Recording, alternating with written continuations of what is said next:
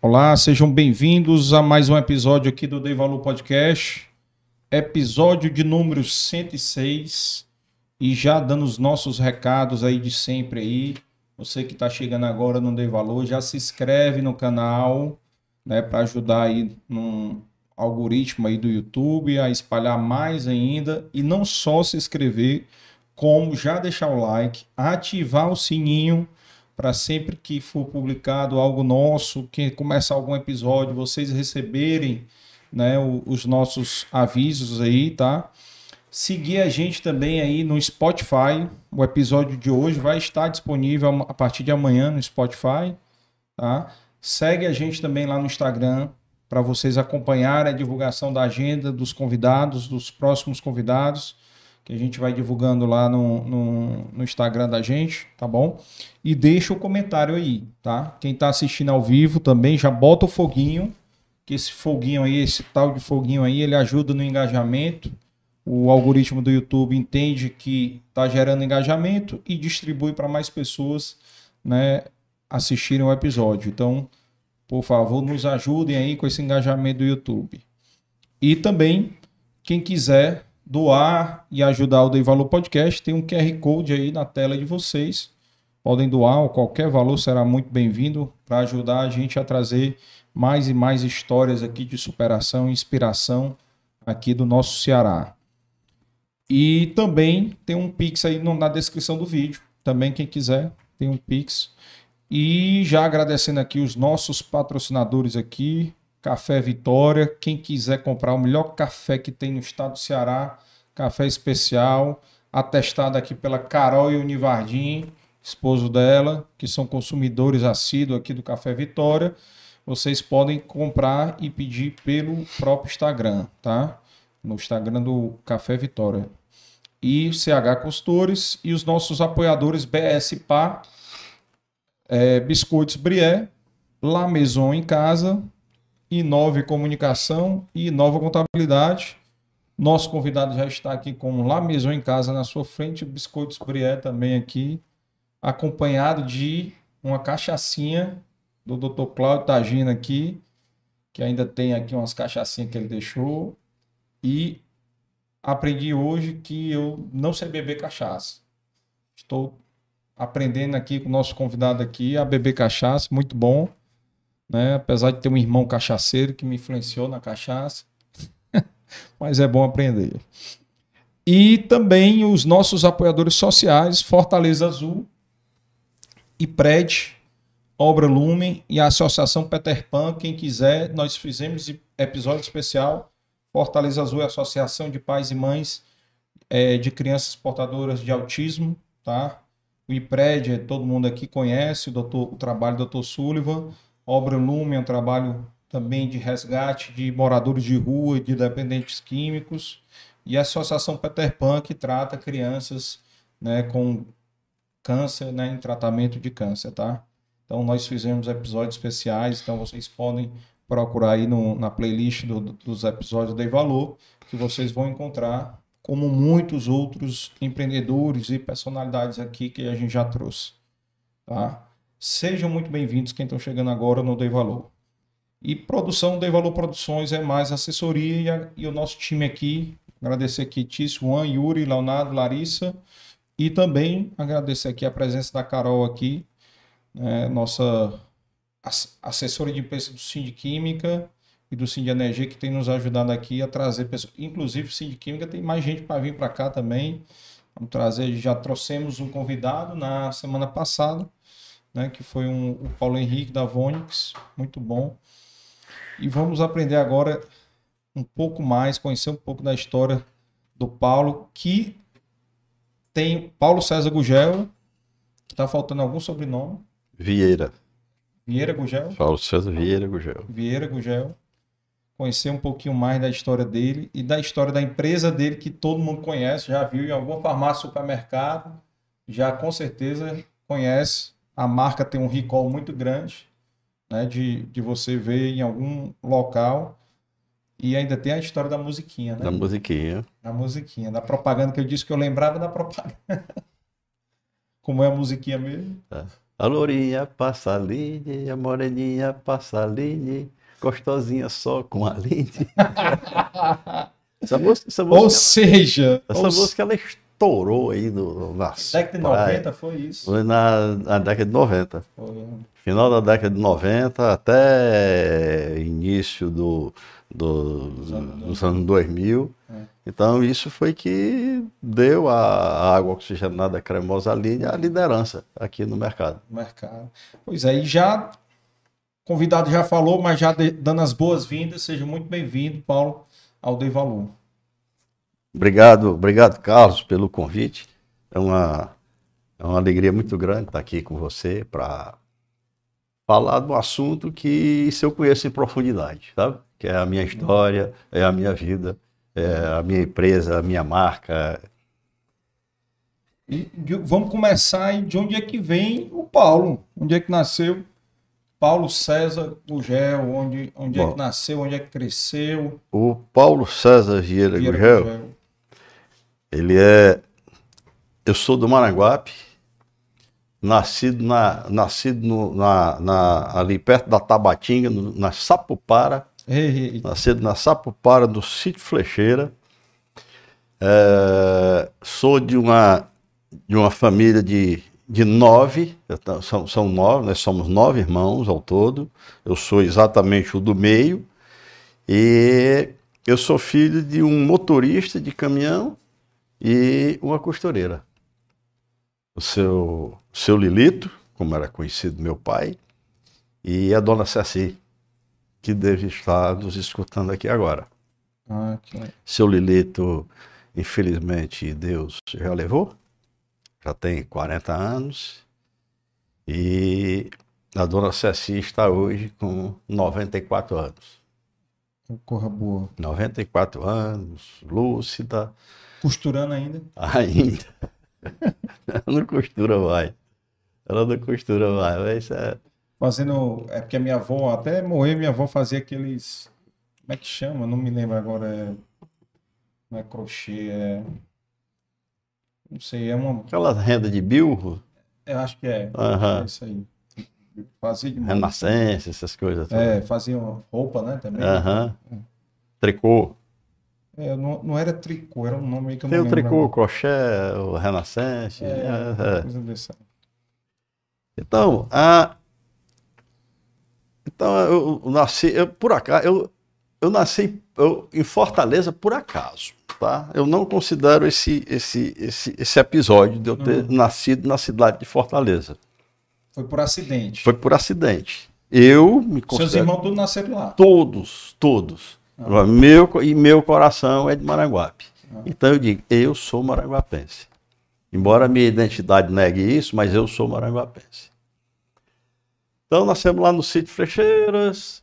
Meu pai inicialmente era, era agricultor, depois virou motorista de caminhão.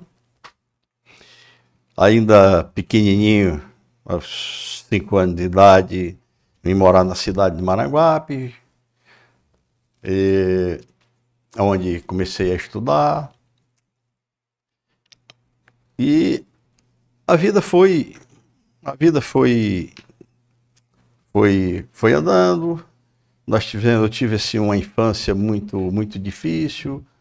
O meu pai ele saía ele saía de casa uma duas horas da manhã para ir para aquelas aqueles açude, aquelas capineiras, pegar capim para vir vender nas vacarias em Fortaleza.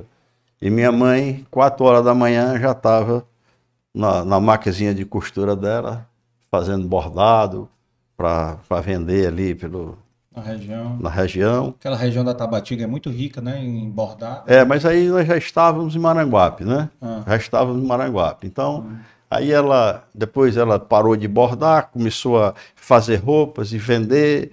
Tinha umas pessoas aqui de Fortaleza que ia lá, comprava para revender. E, e a vida foi, foi desenvolvendo.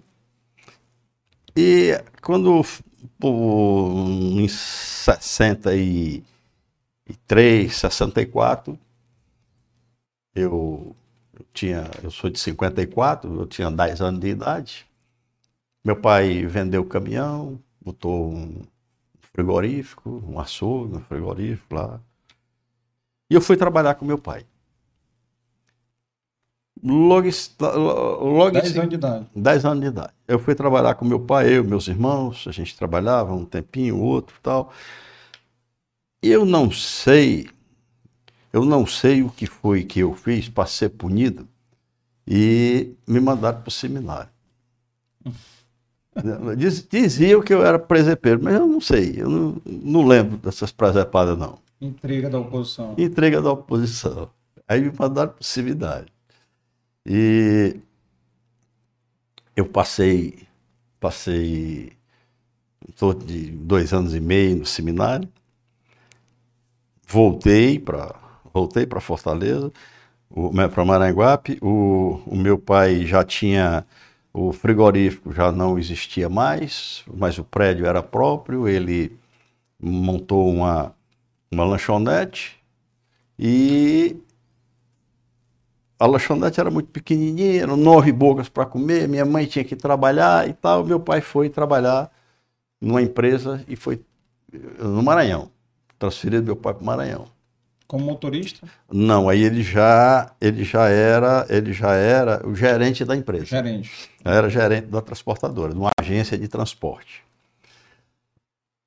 Então, ele ficava lá, vindo uma vez por mês, e a gente tomando conta. Eu me acordava três horas da manhã e ia abrir a lanchonete, juntamente com um irmão mais velho, para a gente esperar o primeiro ônibus que saía de Maraguape. Era na rodoviária? Na rodoviária, na rodoviária antiga, não na, na nova agora, na antiga.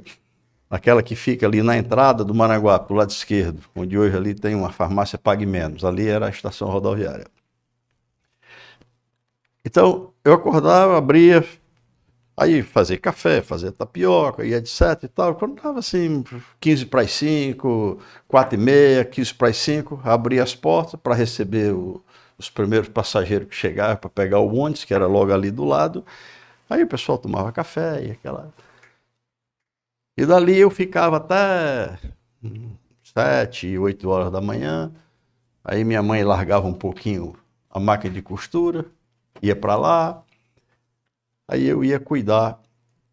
É, eu nunca gostei de estudar. Nunca gostei, nunca fui chegar da escola, não. Talvez tenha, tenha, tenha, tenha, sido isso que fez a minha mãe me, me colocar no seminário para ver se os padres conseguiam me dobrar. Então eu, eu. Só dar um aviso aqui para o Paulo Arthur e para o Pedro Paulo que ele está brincando, tá? então eu, eu. Aí eu ia para casa, aí eu ia fazer cocada, fazer cocada e tal, e colocava num tabuleiro aí ia vender, quando à tarde eu ia vender no mercado. Uhum. Então, é, eu, eu, comecei a empreender ali. Comecei a vender no mercado, vendia na. Aí à noite é, eu estudava, mas quando no final de semana eu ia para a porta do cinema, ia vender bombom, vender chocolate. Vender... A escola sempre era à noite. Tá? A escola era à noite. Eu estudava à noite. Então, isso foi-se até os 16 anos quando a família mudou para Fortaleza. E eu, chegando em Fortaleza, não tinha mais, não tinha mais cocada para vender no mercado, nem tinha mais lanchonete para trabalhar. Então eu tinha que me virar. E por que que se mudou para Fortaleza? Porque não tinha mais condições de viver lá em Maranguape. Meu pai voltou, meu pai voltou do Maranhão certo. e foi tra na, trabalhar na própria transportadora aqui em Fortaleza, Fortaleza. e não tinha condições é. naquela época, ele não tinha carro, difícil, é. andar de ônibus de Fortaleza para Maranguape era muito complicado. Não, a aviação penta lá. É. e então a família mudou, hum. a família mudou e eu fui trabalhar vendendo carnet do Silvio Santos. Vendia carnet do baú. Do baú. Do baú. Aí eu vendi, vendi o carnet do baú, eu vendi Montepio, plano de aposentadoria do Montepio dos militares, aquela coisa toda. É... Aí até que eu arranjei um emprego. Isso aí com 16 anos? Com 16 anos. Até que eu arranjei um emprego numa agência de publicidade. Primeiro emprego formal. Não, não, Não formal, formal, não. não, não era formal, não, era informal. Numa, numa, numa agência de publicidade. O que era agência de publicidade? Era uma, uma radiadora que tinha instalada ali na Praça Zé de Alencar, Hum. Guilherme Rocha e, e Liberato Barroso. Tinha aquelas radiadoras lá instaladas e num estúdio, numa sala de escritório lá do lado, ficava tocando música e o locutor fazendo propaganda daquelas lojas, daquelas coisas, e eu trabalhava exatamente vendendo publicidade para Na loja vizinha. na loja vizinha para poder sair na para poder sair na rádio. E trabalhei algum tempo lá e fui chamado para trabalhar no escritório de representações Uhum. de um primo. Então fui fui vender roupas femininas. Naquele tempo, em Fortaleza, eh, proliferava-se muitas boutiques nas, nas periferias. Não tinha essas, não existia shopping, não existia essas lojas de roupas femininas Não. e tal, não existia nada disso. Então a mulherada se vestia comprando na boutique do bairro. E eu ia vender confecções lá da representação nesses bairros. Passei, passei algum tempo quando o meu pai me chamou para ser cobrador da transportadora. Aí eu fui, gostei do, do- de trabalhar com transporte de carga, Gostou de Aí- cobrar o povo. gostei de cobrar o povo. Aí passei a ser vendedor da transportadora, vendendo os serviços da transportadora. E eu tinha, aí eu já tinha 18 anos. Aí eu entendi de abrir minha própria transportadora. Porque eu eu já fazia contratação de fretes, eu agenciava, eu agenciava cargas, eu contratava os caminhões, à, à noite eu ia eu ia nos postos de gasolina contratar Os contratar caminhões, os tá. caminhoneiros para fazer frete para algumas indústrias daqui, Siqueira Gugel, Cooperativa Central e pessoal de, de De algodão. Naquela época, o, o, o- Ceará era muito puxando, tinha algodão, era um dos maiores produtores de algodão do Década de Brasil. 60, 70. Na, na época de 70, 70. na de 70. Então, eu comecei por aí. Aí resolvi abrir uma transportadora. E comecei a fazer o transporte da, da- das cooperativas. Eram 19 cooperativas, eh, que eram abrigadas pela Cooperativa Central dos Produtores de Algodão. Meu tio era o presidente da cooperativa e ele me deu essa, essa oportunidade, né? Aí ele disse, poxa, legal, teu tio te deu a oportunidade. Mas eu tenho só uma observação para o que é oportunidade para mim. Oportunidade para mim é, é uma é uma é uma é uma digamos assim é uma é um fator que você tem que colocar muito suor e muito trabalho em cima para poder dar certo. É. Entendeu? E para mim isso é que é oportunidade. Não é oportunidade de você ter lá e entregou de bandeja. Ah, rapaz, Uhum. o Carlos teve uma oportunidade, recebeu de bandeja. Ninguém recebe nada de bandeja, não. Hum, hum, Você tem pode até receber numa bandeja, mas você tem que colocar uma boa dose de trabalho em cima, uma boa dose de suor, uma boa dose de dedicação para poder aquilo se transformar num sucesso. Então, meu tio me deu essa oportunidade e eu passei a fazer o transporte de algodão em todo o interior do Ceará, para São Paulo, para Minas, pra Rio, onde tinha, onde tinha tecelagem, eu fazia esse transporte. Uhum. Fui até. Fui, fui nisso, nessa pisada até 78. Aí eu quebrei. Quebrei, quebrei que foi as bandas. Se empolgou. Me empolguei, menino novo, é, a infância difícil, Apertando Ca- acelerador. carente de tudo, carente de tudo. Eu já nasci com o pé no freio. Então, quando eu pude botar o pé no acelerador, com o dinheirinho no bolso, aí me soltei. Aí quebrei. Aí, aí eu tinha, eu conhecia, aí eu, eu- é o seguinte, é que eu, eu, eu quebrei uma semana depois que eu me casei, sabe? Eu me casei, uma semana depois descobri que eu estava quebrado. E eu digo, e agora? E agora, mané? O que é que eu faço? Aí eu fui na transportadora Rio Poti. Era uma transportadora que tinha aqui em Fortaleza. Infelizmente ela não existe mais, já tem uns mais de 20 anos que fechou. E fui lá, tinha uma vaga, eu abri o jornal, tinha lá, transportadora de Poti, aí eu fui lá. Cheguei lá, fui imediatamente contratado. O, o Clóvis, que era o filho do seu Zé Saboia, que era o proprietário, era quem dirigia a empresa, e o Fernando Deus Dará, lá do Sabão, do Sabão Uno. Fernando Deus Dará era o gerente administrativo. Então, foi meu primeiro emprego formal. E lá eu passei pouco mais de 12 anos. 12 anos? Uhum. E como é que foi a entrevista lá? Não, Só por curiosidade, não, chegaram... Não, a entrevista não teve muita novidade, não. Eu cheguei... Quebrei... Eu, eu cheguei e disse...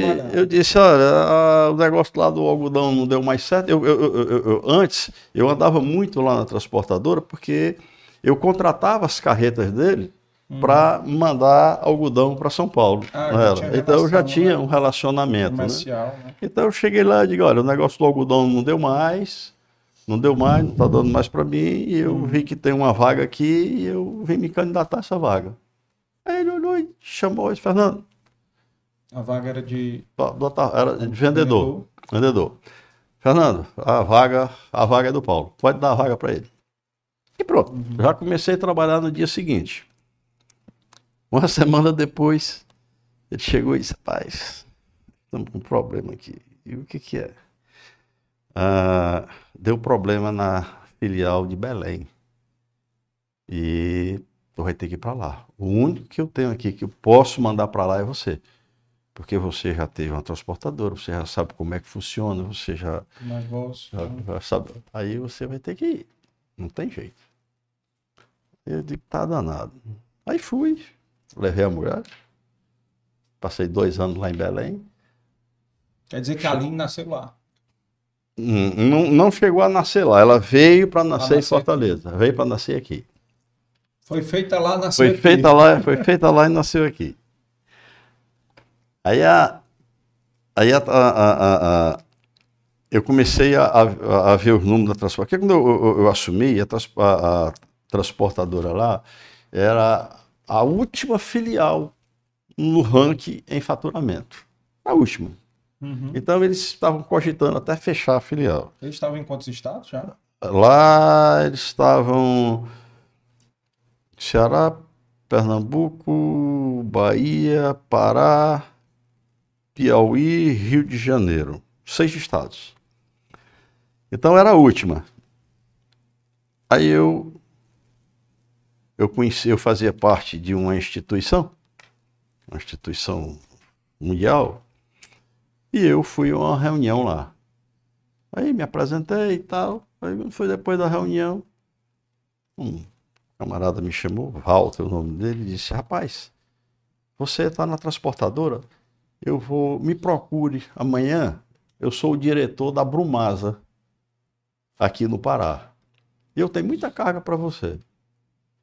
Aí, no dia seguinte, eu estava lá. Ele abriu a porta, eu estava lá. Lá. Eu já estava lá.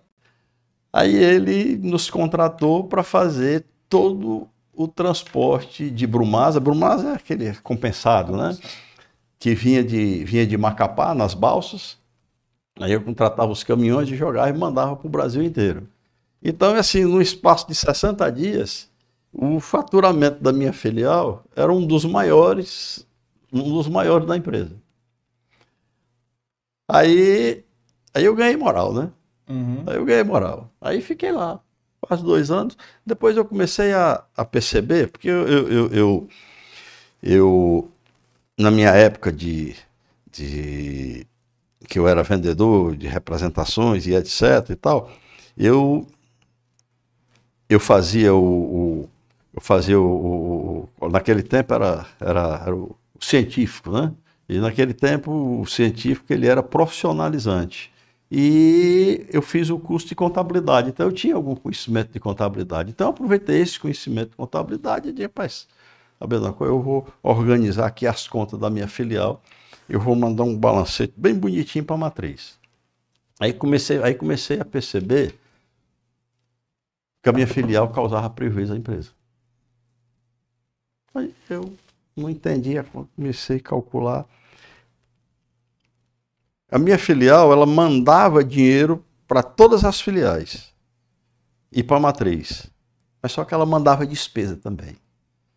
Despesa com descarrego, uma série de despesas, que as despesas aconteciam todas no descarrego, na entrega. Aí quando eu fui puxar aquilo, eu percebi que estava dando prejuízo à empresa. Então eu fiz um relatório, peguei o Telex, tá naquela época a comunicação era tudo por Telex, aí fiz um Telex desse tamanho mandei para o diretor.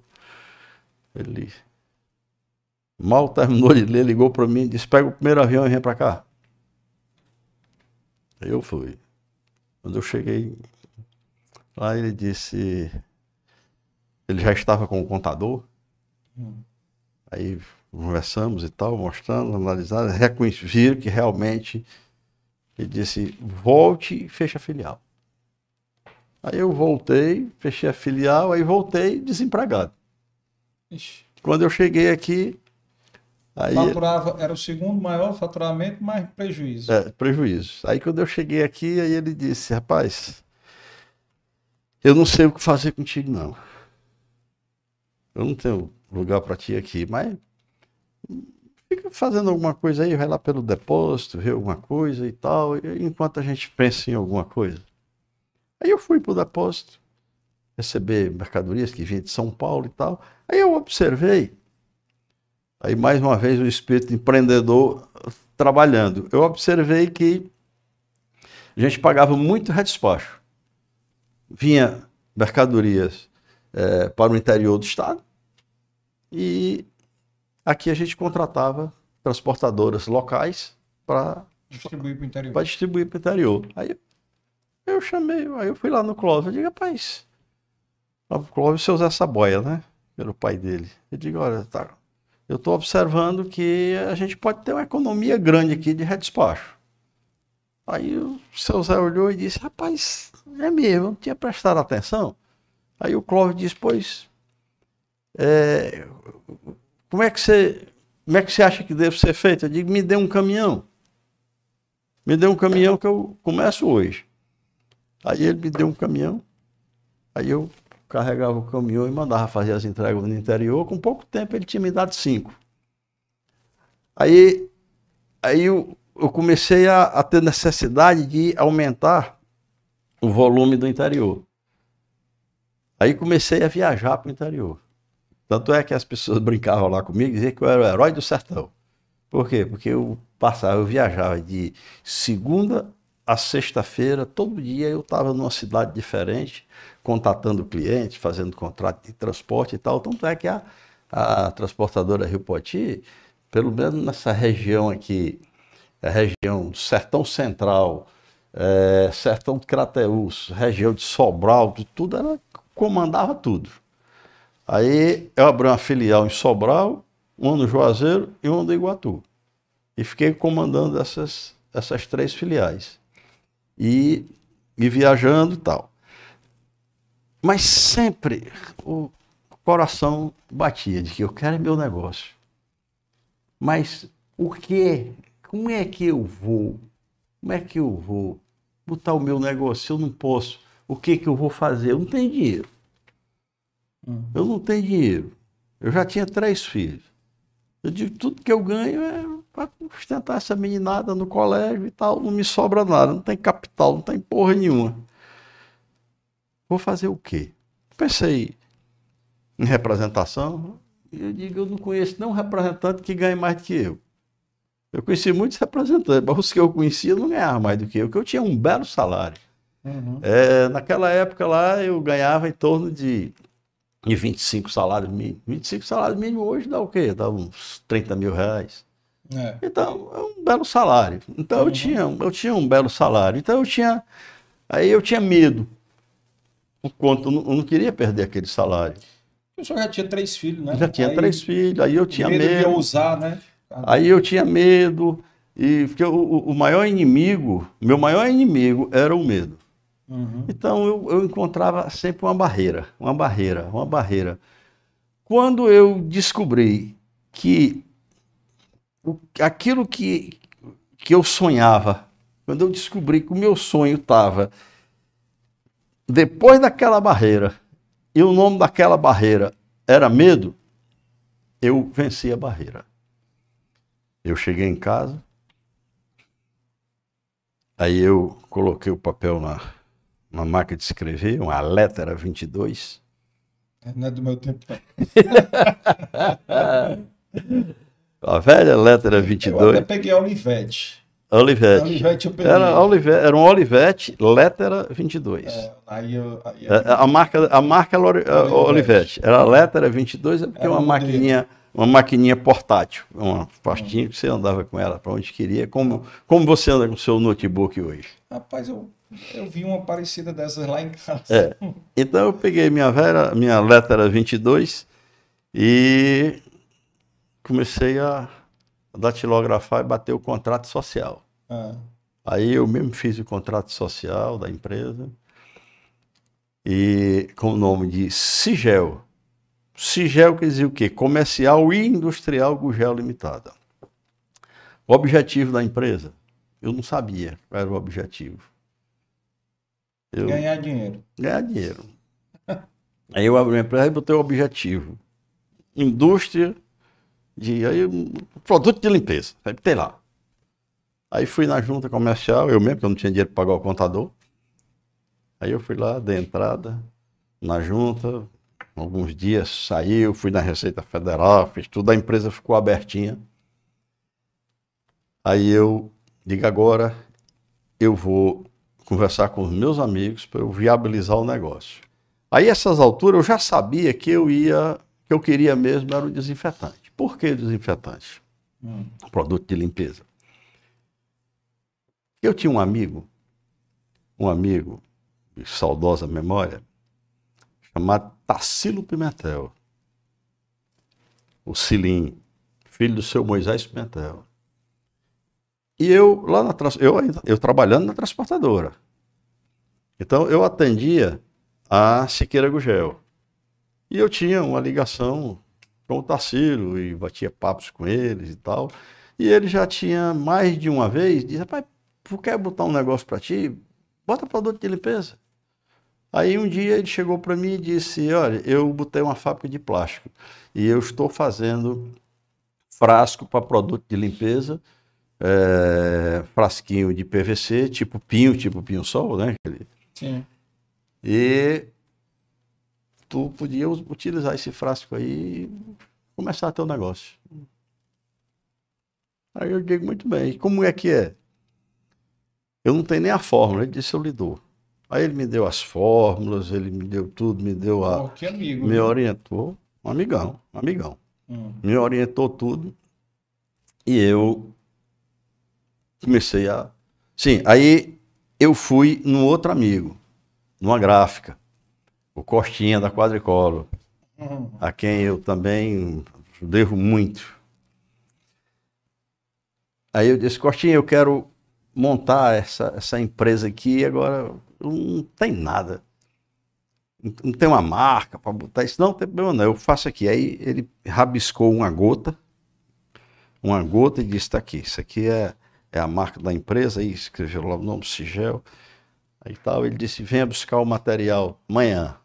Quando foi no dia seguinte, eu cheguei lá, ele me entregou cinco blocos de papel impresso e uma opção de envelopes e disse: "Tá aqui a marca da sua empresa, os papéis para você fazer aí suas seus, Era o rótulo já? Não. Não, rótulo ainda não.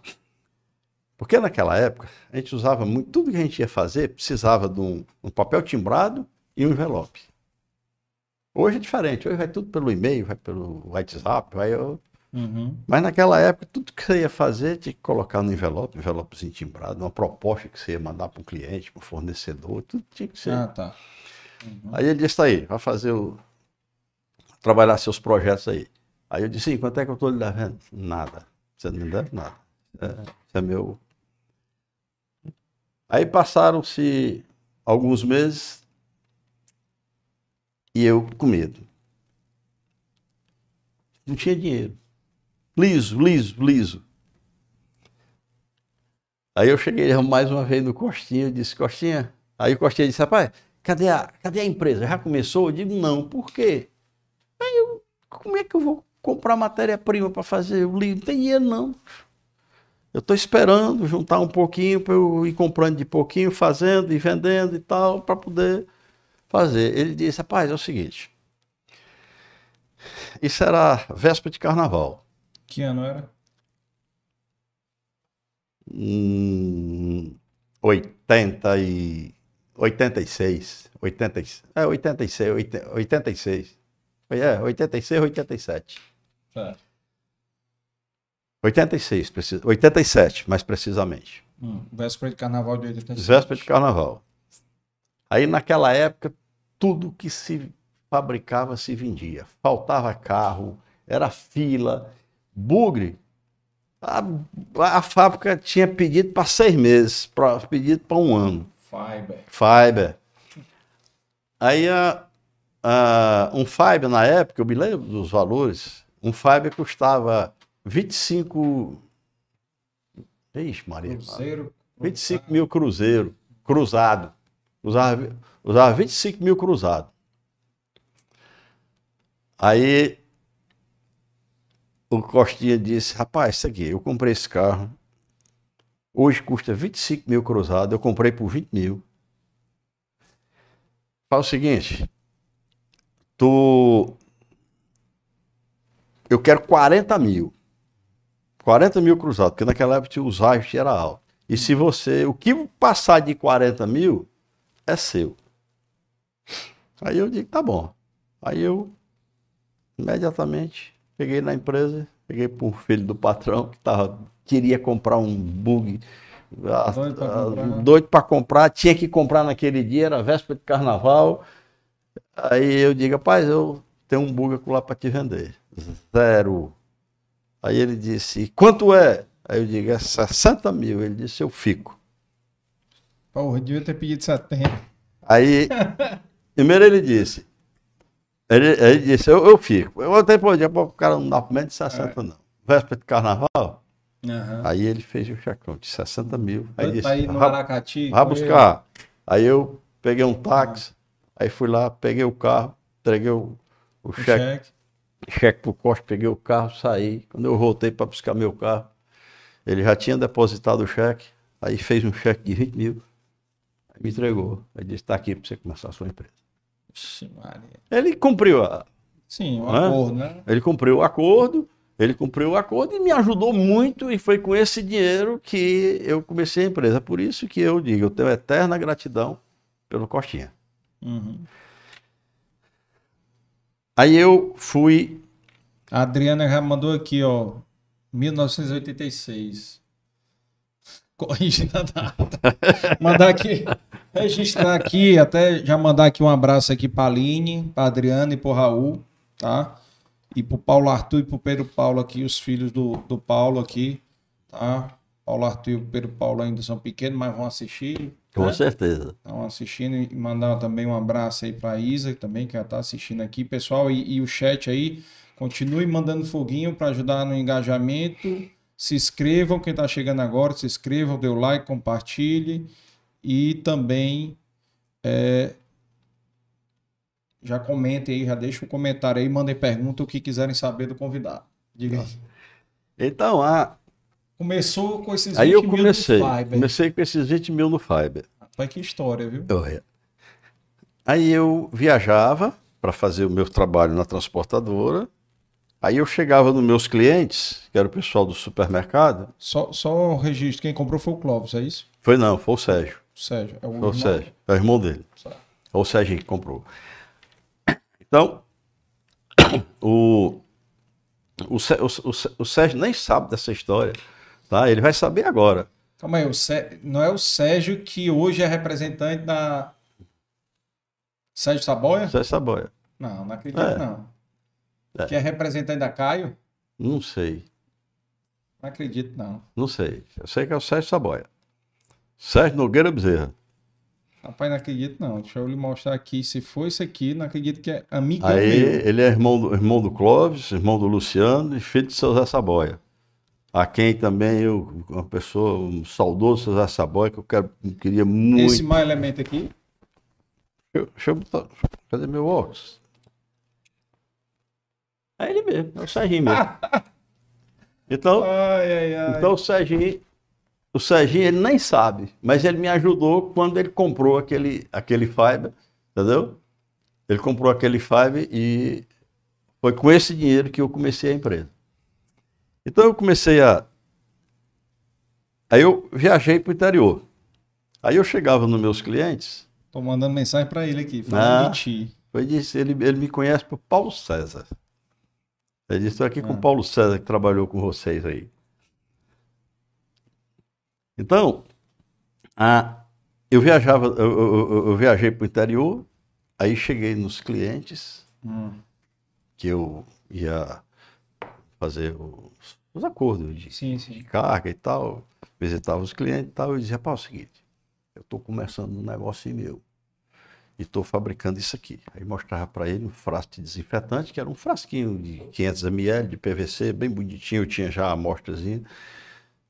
E eu, eu queria, rapaz, não queira não, rapaz, olha, as prateleiras estão cheias de desinfetante. Todo mundo resolveu lançar desinfetante, não queira não. Porque eu, aí eu dizia assim, rapaz, mas fala o seguinte, ajude seu amigo, vai me comprar uma caixa. Basta uma. Você me comprando uma, eu vou sair daqui morto de feliz. Hum. Aí um deles disse assim, acha que eu vou te comprar uma caixa?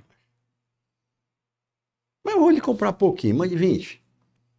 Hum. Aí nessa brincadeira era 20 caixas para cá, 50 para ali, 30 para lá. Aí, aí quando o cara fazia o pedido, eu preenchi o pedido direitinho, assim aqui e tal. E agora tem outro problema. Hum. E o que é? Eu não tenho dinheiro para comprar matéria-prima para fazer o teu produto, não. Tu vai ter que me pagar à vista. Cheguei em Fortaleza com 70 cheques no bolso. Para ser exato, 72. Hum. Aí eu corri do Bradesco, depositei os cheques.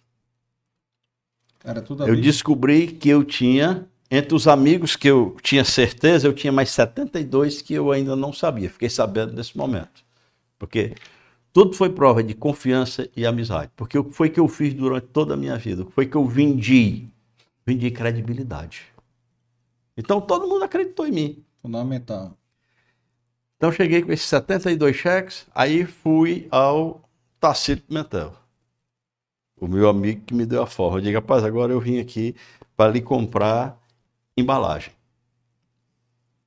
Aí ele disse, muito bem. é, que é que você está precisando? Estou precisando de tantas, tantas embalagens. Eu disse lá a quantidade que eu precisava. Aí ele mandou me entregar a embalagem e disse, agora faz o seguinte, eu sei que você está começando, você já está me dizendo que recebeu um bocado de dinheiro adiantado aí, mas você vai precisar comprar produtos químicos, você vai ter outras despesas, você vai ter. É. Se, se você me paga isso aqui agora, isso vai fazer falta. Você não me paga esse primeiro pedido. Você, nos pedidos subsequentes, você vai me pagando de pouquinho. Até a gente zerar a conta. Então, pode levar. Uma conta corrente aí. Uma conta corrente. Então eu saí de lá com essa mercadoria, o, voltei no Costinha, o Costinha fez os rótulos, eu entreguei a mercadoria para todo mundo e comecei a. Contratei um vendedor, porque eu tinha meu emprego, eu não podia, não tinha tempo de vender, contratei vendedores. Aí comecei a contratar vendedor dos distribuidores, para fazer bico. Hum.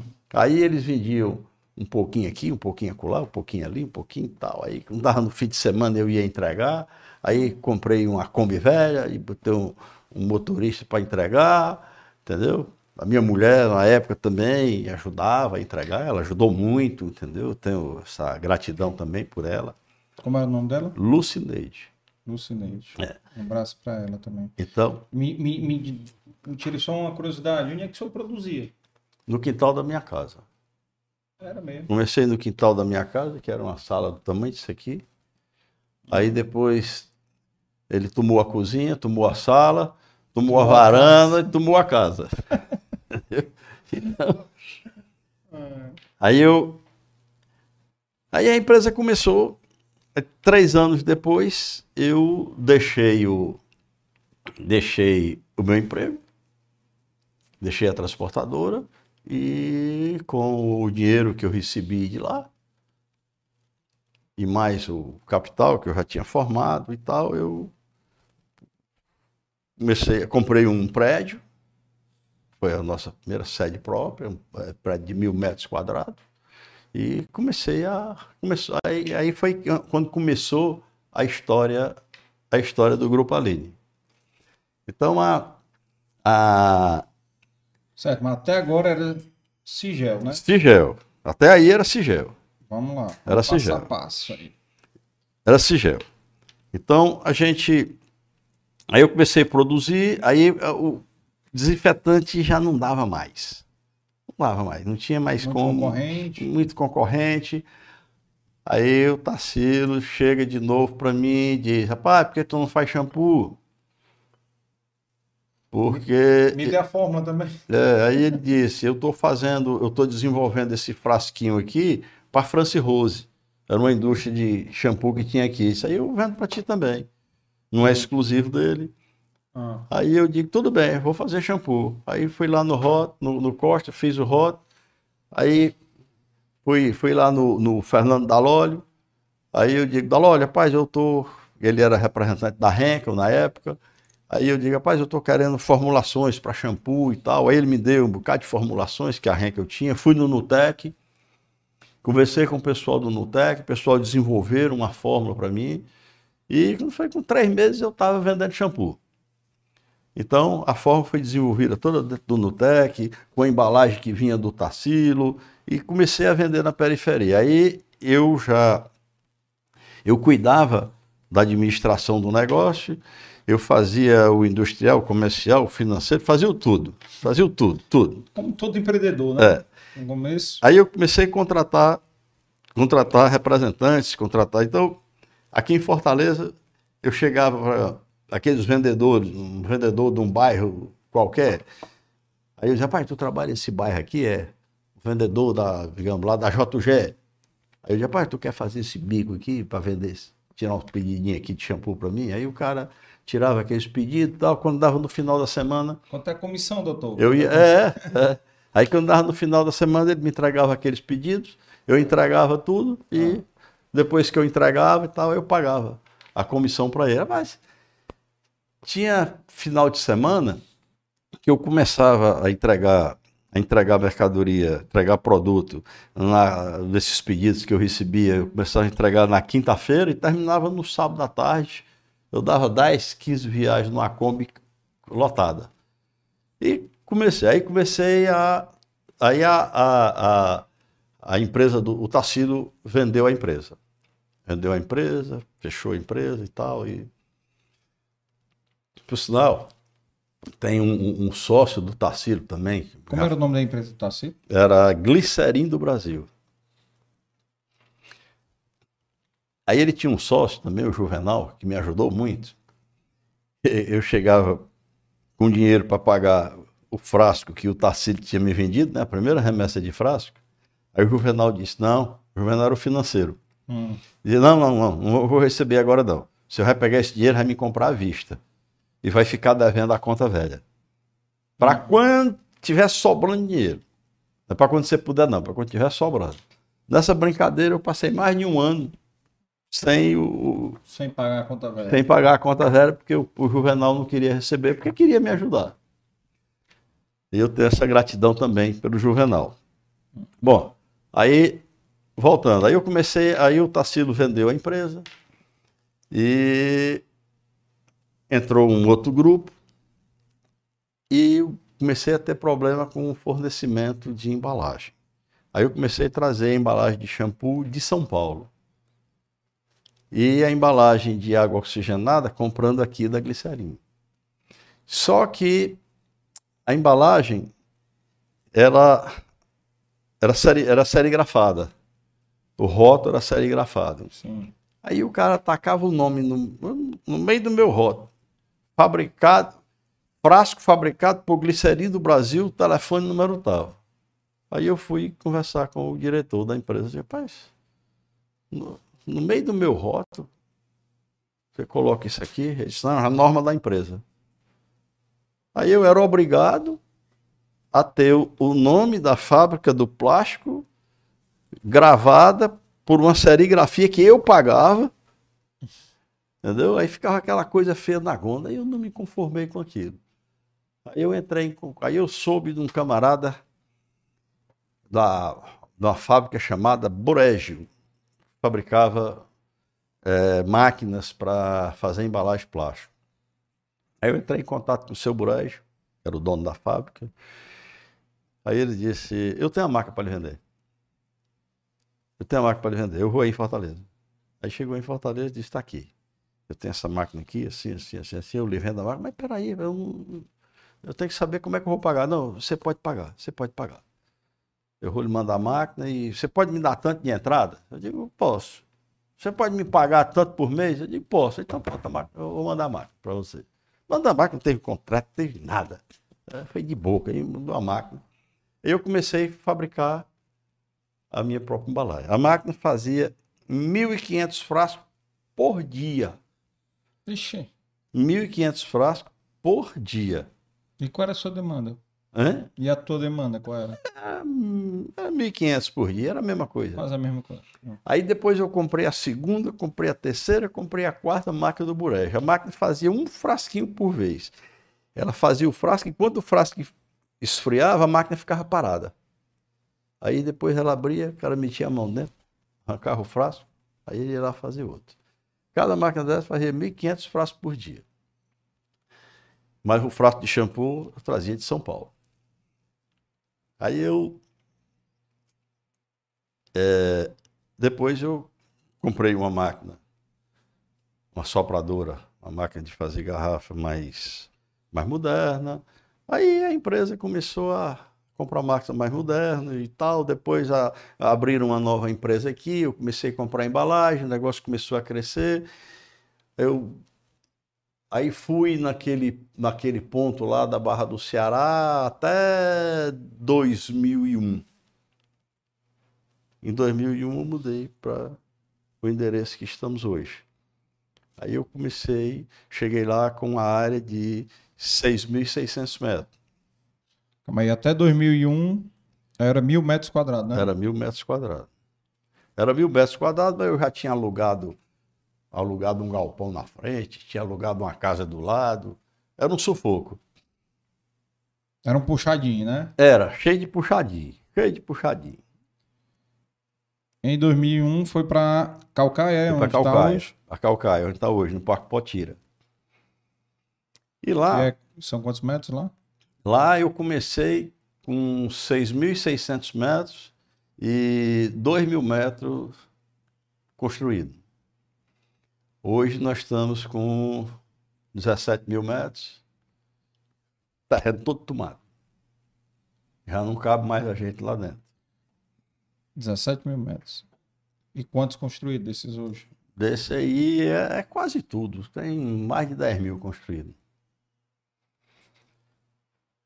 É, realmente é grande, viu? 10 mil metros quadrados para quem está em casa, é. um quarteirão. Um quarteirão é. É. normal, né? De 100%. É. é.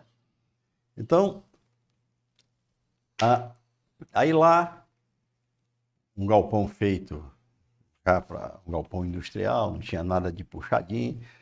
Mas dois anos depois eu fiz a primeira, eu fiz a primeira ampliação. Então a, a eu comecei a comprar novas máquinas de plástico e, e começamos a atender o mercado. Agora, voltando ainda para. Eu vim até aqui com a fábrica. Agora eu vou voltar para a marca. Certo. Como é, que a, como é que a fábrica chegou aqui? Sim. Eu comecei a fazer cosméticos, fazer água oxigenada. Aí comecei a fazer É, Começou com, com. Irapuã Lima. Não, mas começou com água sanitária, né? Não, água, era- água oxigenada. Não, desinfetante. Comecei com desinfetante. Desinfetante. Aí mudei para água, para água oxigenada, shampoo, condicionador.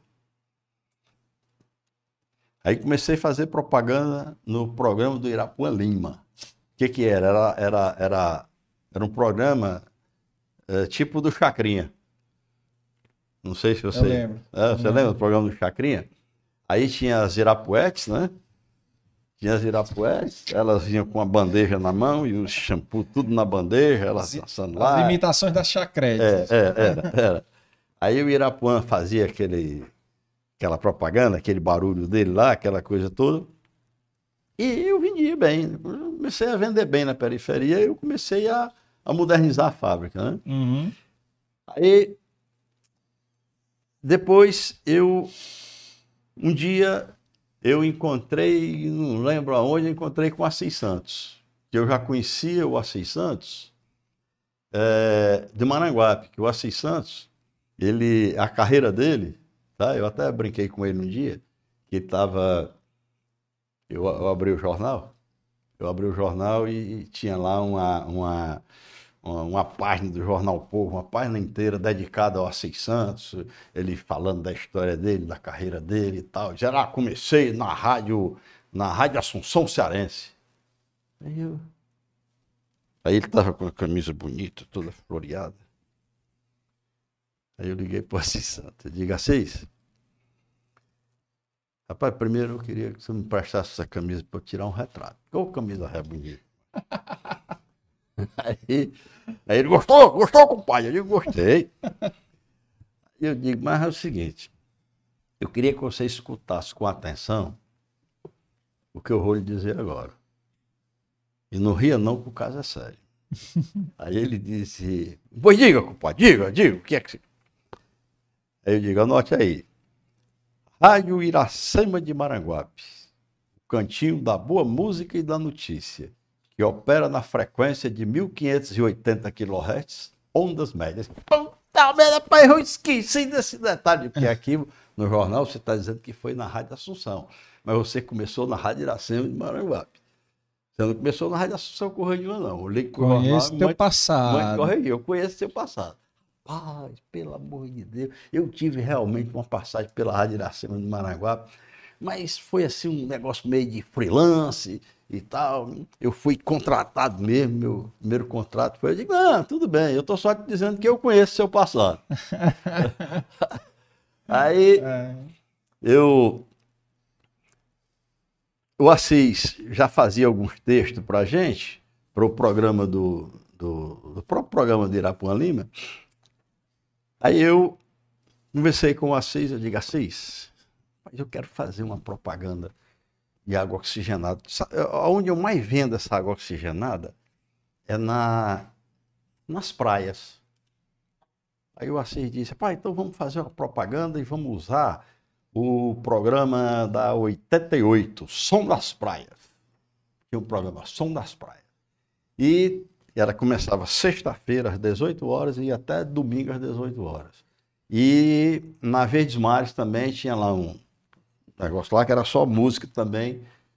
Qual era o ano disso? Qual era? O ano disso, 90 e 92, por aí. Eita. 91, 92. Eita, as praias estavam tinindo. É, Os bug, os bug fiber É. tinindo. Menino. Aí ele disse: Vamos fazer uma propaganda. Eu digo: Vamos. Aí ele disse: Eu vou pensar aqui numa coisa. Aí ele fui lá na agência, ele foi me mostrar uns esboços. Aí ele fez uma musiquinha. Eu não gostei da letra. Hum. Aí eu disse: Assis, faz o seguinte. Vamos botar assim, ó. A lourinha passa a Aline, a moreninha passa a Aline, gostosinha só com a Aline. Aí ele disse, ah, rapaz, tá bom, é mesmo, ficou legal. Aí eu digo, bota aí, Aline no cabelo, Aline no cabelo, Aline no corpinho, Aline na... Ai! Aí essa era que era a, foi o ponto que pegou. Ah. Aí todo mundo via aquilo, achava engraçado, aí a turma ligava para mim, rapaz, aquela propaganda é bacana demais. Aí estourou. Aí estourou, estourou e aí nós, na época nós tínhamos, nós tínhamos dois concorrentes aqui, de água oxigenada. Tinha um concorrente, que esse eu posso falar porque ele já fechou e essa empresa não existe mais. Que era a Hales, que era das que mais vendia. E um outro concorrente que ainda existe, eu não vou tocar na marca do concorrente. Que é daqui? É daqui. Acho que eu sei qual é. É, né? Então, o, o, o, o acha que você sabe qual é, Ah. e a Hales era quem mandava no mercado de água oxigenada. E a gente estava chegando ali. Hum. Aí, com essa propaganda, a gente começou a crescer e nós assumimos a liderança. Aí, com pouco tempo, a Hales fechou. O senhor sabe que essa propaganda hoje o senhor era cancelado, né? É, né? É, o senhor era cancelado pela, pela mídia, pela imprensa, aí era cancelado com uma propaganda dessa. Principalmente por preconceito, porque deixou a ruiva de fora. Ah, tá certo, tá certo. Entendeu? O senhor fez só moreninha, lourinha, aí Muito bem. deixou a ruiva de fora e ia ter a, a associação das ruivas. Tinha que ser Tudes. É, Tudes, Tudes. Tem que ser Tudes. Se não fosse Tudes, era Se cancelado. fosse Tudes, estava lascado. Bom, então, o Assis pegou o mote. Bom, e essa música foi no véspera de carnaval, não, né? Não, Foi- foi... mas ela, Mas era. ela, ela tocou É, por vários carnavais. Rapaz, eu me lembro dessa música. Então, foi feita a musiquinha, lançamos o produto, depois fomos para a televisão, foi feita uma filmagem da, da moçada na praia, tocando samba e tal, as meninas dançando e aquela coisa toda. E usando água oxigenada, era, naquela época, naquela época, o sujeito explorava muito a questão da mulherio com pouca roupa e tal, não sei o quê. Então a, a coisa pegou. Então começou a crescer. Aí eu O- quem Hoje em dia não é pouca roupa, hoje em dia é sem roupa. é sem roupa. Naquela época não era pouca. Aí a gente, aí eu resolvi contratar o Sebrae para fazer uma pesquisa. Olha lá como é que é, como é que são as coisas. Aí eu quis saber como era que estava a nossa água oxigenada no mercado. Uhum. Aí apareceu a pesquisa. Aí perguntaram. Aí a- a- nós estávamos com na liderança isolada absoluta. Hum. E uma das perguntas também era quais os outros produtos Aline que o consumidor usava. Aí mais de 30% usava acetona Aline. Agora tem um detalhe. Eu não tinha acetona. Vixe, já era os pirata. Eu não tinha acetona. Aí eu, aí eu, aí eu questionei, né? Eu disse, peraí, peraí. A, a- a- a- a pesquisa de vocês está furada. Ele disse, não, está aqui. Ó. O próprio consumidor disse que dos produtos de vocês usa acetona Aline. Aí eu, aí eu fui conversar com o pessoal lá do Instituto de Pesquisa. Ele disse: Olha, isso é muito comum quando a pessoa tem uma marca muito viva na, na mente, que você pergunta um outro produto, Eles falam. Que- ele que está na, na mesma categoria e que ele não sabe a marca do que usa, ele diz a marca que está presente na cabeça dele. Hum. Aí eu digo, muito bem. Aí eu saí de lá caladinho, no outro dia eu lancei a acetona. já comecei já vendendo, já vendendo bem, não precisou fazer lançamento de marca para, não, eu já comecei vendendo, vendendo e bem. A propaganda já estava feita. Com menos de dois anos nós assumimos a, a, a liderança também de acetona no mercado do Ceará. Olha aí. Então, daí para cá, foi só investindo em propaganda, investindo. Nós passamos a, a, com a SG, enquanto o Assis foi vivo e mais um tempo depois, a gente continuou sempre com a mesma agência. Hoje, nós trabalhamos, nós temos uma agência interna, tá? comandada pela Adriana. Então, ela, ela, ela, é, todas as peças são desenvolvidas dentro da empresa, porque hoje nós não, nós, nós, nós não trabalhamos muito a, a TV aberta, nós trabalhamos muito as redes sociais. É, hoje em dia é o É, então, seguinte, então, mercado, né? com, essa, com, esse, com esse boom que deu, que deu a marca, nós, nós chegamos, nós chegamos nessa, nessas novas instalações. Logo que a gente chegou lá, eu, eu conversando com um amigo, ele disse, rapaz, mercado muito bom de Manaus. Aí eu fui para, aí eu fui ver como é que funcionava o mercado de Manaus. Cheguei lá, só tinha uma marca que mandava no mercado. Hum. Aí eu fiquei tentando, tentando, tentando, e vendia um pouquinho aqui, um pouquinho acolá, um pouquinho aqui, um pouquinho acolá. Ninguém, todo mundo que chegava em Manaus era banido por essa marca. Hum. Que todo mundo em Manaus só queria saber dessa marca, era uma marca de Recife. Aí eu estava, eu estava no lugar certo, na hora certa, e recebi o cavalo selado.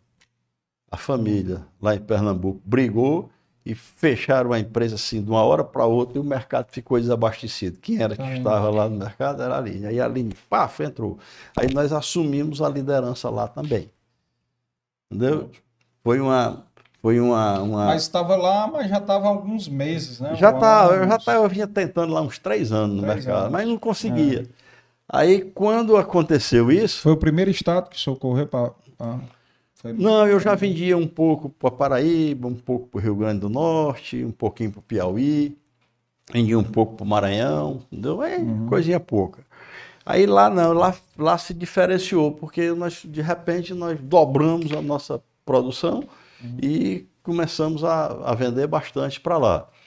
Então, nós fizemos um trabalho com a nossa marca lá no- na região, da mesma forma como nós fizemos aqui. Tanto é que nós lideramos lá também com, com algumas marcas, né? E, e somos tão fortes lá como nós somos aqui com as mesmas marcas. Então, a, a, a, a, história da empresa, que ela, ela, ela, ela, ela- Aí ela foi crescendo, foi feito a, a- mais ampliações, aí eu comecei a modernizar. Comecei a modernizar, automatizar, comecei a visitar outras fábricas, eu visitei essas fábricas de cosmético, Revlon, fábrica que fabricava para Unilever, Bombril, Natura, eu visitei esse pessoal todo, Monange, eu, eu conversava com os fornecedores de matéria-prima e, rapaz, eu queria conhecer... Monange, né? cara? Monange era, era um, um auge, né? Era Xuxa, né? Que fazia propaganda. Era Xuxa, era Xuxa. Muito grande ainda, muito grande ainda, uma marca muito forte, uma marca de nível Nunca nacional. ouvi falar. Então, Mudou o nome, não? não, continua, Monange. continua. Tanto é que ela era da Hipermarcas, aí depois ela foi, a Hipermarca foi vendida, e eu não sei como é que ela está hoje, mas ainda existe no mercado. Então, eu visitei todas essas fábricas, fui tirando ideias e trouxe para a nossa fábrica aqui. Aí comecei a automatizar, comprando sopradoras modernas e eh, envasadoras mais modernas. Comecei a contratar consultorias para me ajudar. Até então eu era só. Começo dos anos 2000 eu estava sozinho. Até por volta de 2005 eu era o tudo lá. Hum. Aí depois eu comecei a trazer a- o Raul, a Lene e a Adriana para dentro do negócio. Vamos lá, uma pausa aí.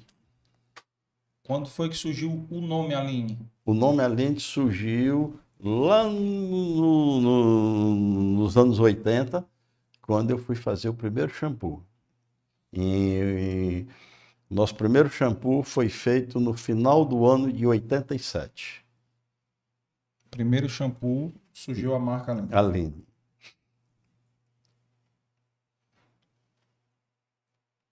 Passou um ano com a marca Limpinho, que era a, a nossa marca de produto de limpeza. Aí, no ano seguinte, o Limpinho foi descontinuado e a Aline, e a Aline começou. Aí a Aline virou uh, o nome fantasia, né? Ou não? Virou o nome de fantasia. Virou o nome fantasia. A razão social continua Sigel? Continua Sigel Industrial. Sigel Industrial. Eu tirei aquele nome comercial, industrial, não sei o que. É. Sigel Industrial. E... Só, só uma observação, pessoal. 30 e tantas pessoas assistindo e só tem 18 likes. Conta não tá batendo aí, não tá batendo, meu povo. Dê like, se inscreva no canal, siga no, na rede social, comentem aí, dê foguinho, certo? Quem não der like não vai receber é, acetona Aline. ou a água oxigenada Aline para passar em qualquer canto. Olha lá. Bom, então, a... aí quando foi em 80 e... em 2005, 2005, 2006... Os meninos começaram a entrar. Aí os meninos começaram, começaram a entrar. Então, eu, eu, eu comecei a olhar para coisas que eu vi, porque é o seguinte, no meu tempo de transportadora, eu todo dia eu estava em três, quatro, cinco, seis, oito, às vezes até dez empresas diferentes, em regiões diferentes aqui em Fortaleza, no interior e todo canto. Isso me deu assim um conhecimento muito grande de histórias. Então eu vi histórias de famílias que não fizeram a sucessão. Eu vi, eu vi, uma, eu conheço uma história de um pai que o filho se formou em economia e o pai chegou, entregou, comprou uma caneta muito bonita e deu de presente para o filho, disse: Bom, a partir de hoje, com essa caneta aqui, você vai sentar aqui na minha cadeira e vai administrar a empresa. E se afastou da empresa e entregou a empresa para o menino recém-saído da faculdade. da faculdade. Sem experiência nenhuma. Não tinha experiência nos negócios. Aí eu, ele ficou ajudando por ali e tal, mas uh, foi indo, foi indo, a empresa, a empresa quebrou. Então eu vi casos de pais que já trouxeram os filhos para cargo de diretor, para atuar, atuar como dono. Aí, Sem conhecer o chão de fábrica. Nada disso deu certo. Aí eu digo, não, eu não vou, eu não vou, eu já vi muito nego apanhar nesse beco, então eu não vou passar por esse beco, porque eu sei que eu vou apanhar também. Então eu vou escolher outro caminho. Então eu chamei meus filhos e digo, Raul, você vai, você vai trabalhar lá no chão de fábrica, você vai, vai é, é, fracionar produtos químicos, pesar e tal, para poder fazer as formulações. Mas pai, eu quero. Vai para lá. Teu canto é lá. Não tem lugar para ti no outro canto, não. Ele queria um birô, um computador, para fazer o que que eu não sei. Jogar paciência. Ele tinha 18 anos. Ele tinha 18 anos. Ele, ele, recém entrado na faculdade. É, eu acho que ele ainda não tinha. Recém entrado na faculdade. Uhum.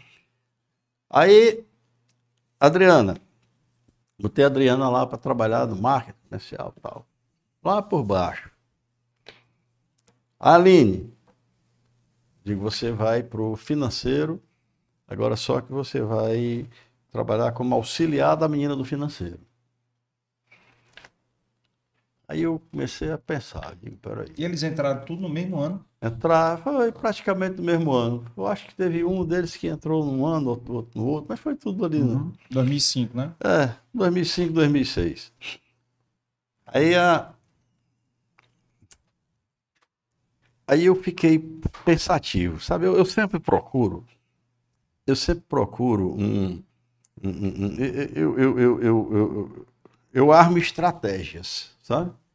Eu armo estratégias para eu atingir o, o, ponto que eu quero que eu quero chegar.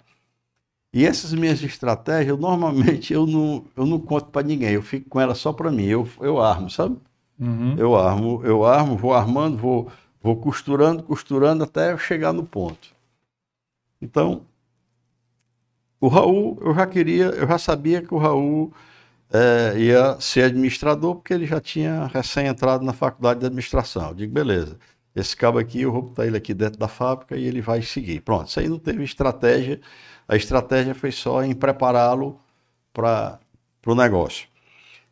É, tanto é que ele chegou para mim e disse, pai, não quero fazer o seguinte, você vai ficar nesse local, daqui a um tempo você vai para aquele outro setor, depois você vai para aquele. Quando você estiver dominando tudo isso aí, aí é a hora de você vir para perto de mim. Aí ele saiu, foi, saiu do setor que estava, foi para o setor de manipulação, aí ele aprendeu a fazer produto, depois ele foi para o invase, ele aprendeu como é que invasa, ele foi para perto, foi para o lado da fábrica de plástico e viu como era que se fabricava uma garrafa de plástico, como era que se serigrafava, como era que se produzia, como era que fazia tudo, como era que funcionava a logística. Um dia ele chegou para mim e disse, pai, eu Agora foi que eu entendi, isso uns três anos depois. Agora foi que eu entendi porque que o senhor me botou lá para manipular produto. Ele disse, porque hoje eu conheço toda a matéria-prima pela textura e pelo cheiro. Eu sei como faz cada produto daquele, sei quando o produto está tá correto, quando não está. Aí eu disse, hoje eu tenho experiência para poder mandar em todo mundo. de pronto, era esse o ponto que eu que eu tinha imaginado que você queria ir daqui para frente agora é só você ganhar experiência. Uhum. Com a Adriana foi não foi diferente. E a Adriana, ela já fez, ela fez a faculdade de publicidade. Uhum. Então eu já, eu já, eu já, eu já, ela, ela, ela já estava no rumo que eu queria. E a Aline estava deslocada. A Aline era arquiteta. Uhum. Aí eu digo, pai, que diabo é que eu vou fazer com essa menina para ela vir para perto de mim? Aí eu disse, filha, eu ganhei um, uma bolsa e um MBA do Banco do Brasil. Um MBA em gestão financeira. Vai fazer isso. Mas, pai, eu sou arquiteto. Vai. Tu é arquiteta. Tu, sendo arquiteta, e tu entendendo de finanças, entendendo de finanças olha, tu pega um cargo numa construtora dessa aí brincando. Uhum. Rapaz, é mesmo, né? Eu é, mas só que eu. Eu, eu, eu tava olhando. Eu tava mal intencionado. Eu tava mal né? intencionado, eu tava mal intencionado. aí ela fez o MBA. Aí ela começou a entender melhor de finanças. Aí ela começou a subir de cargo na empresa. Pergunta hoje se ela ainda é arquiteta. Ela diz, pá, não quero mais nem saber de arquitetura. É. Ela disse: Eu me identifiquei com financeiro. Então, com números. Com números. Então, os três, cada um, cada um foi para um setor da empresa. Então, os três. Aí eu, quando foi em 2006, ou em 2006, logo que eles entraram, com pouco tempo, eu contratei a Gomes de Matos, o Eduardo Gomes de Matos, da consultoria. Sim, teve aqui já. Pronto. Aí eu contratei o Eduardo para fazer a inclusão deles na empresa. O Eduardo chegou lá para fazer um trabalho de seis meses, passou dez anos. então, é, aí fizemos a inclusão, depois eles foram crescendo dentro da empresa, depois nós fomos estruturando a empresa, entregando o setor devagarzinho para cada um e tal, de forma que que hoje, hoje, cada setor da empresa é dirigido por um. Eu fico no estratégico, eu, eu controlo os custos, todo custo de produto passa por mim. Eu, eu não abro mão disso, entendeu? O custo tem todinho lá dentro do sistema. Nós temos, nós temos sistema excelente, tudo controlado, nós temos tudo na palma da mão, mas eu faço questão de, de controlar aquilo porque tem coisas, tem coisas que o, o, a máquina não consegue ver. A máquina só sabe pegar, pegar dois com mais dois e com mais dois e com é. mais dois e, e soma dez, entendeu? E a gente, como eu conheço as formulações, eu conheço cada operação ali de dentro, então quando eu começo a trabalhar esses custos, eu começo a ver coisas que eu posso fazer diferente com um resultado melhor.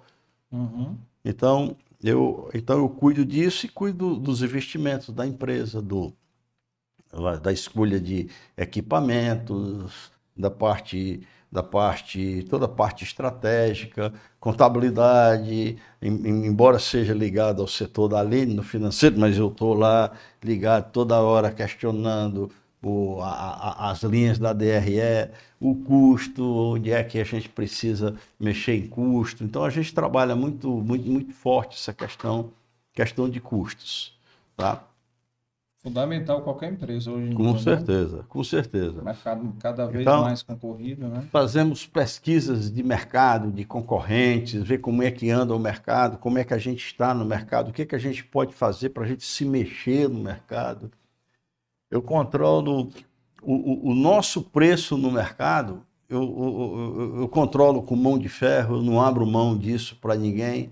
E, inclusive o Raul cuida dessa parte, mas o Raul sabe que é, é, é faz parte do, do DNA da empresa a gente, a gente deixar o nosso preço é, dentro de uma, um, uma estabilidade no mercado, porque não é nada interessante para um distribuidor, um comerciante qualquer, ter o nosso produto a, a cinco reais e o outro lá está vendendo a quatro. Tem um negócio errado. Então, nós temos um escalonamento de tabelas, nós temos um escalonamento, nós não, não, não, nos, é, não nos enche os olhos é, algumas negociações com grandes players nacionais que chegam e agora você me dá 30%, 40% de desconto. Eu digo, não. Meu preço é esse aqui.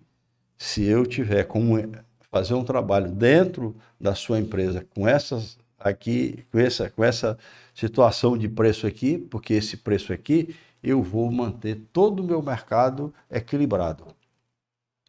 Porque se eu baixar o dele, que eu estou sendo injusto com os outros. Então, nós trabalhamos com justiça total. Tanto é que hoje nós nós trabalhamos com todos os grandes distribuidores do Ceará.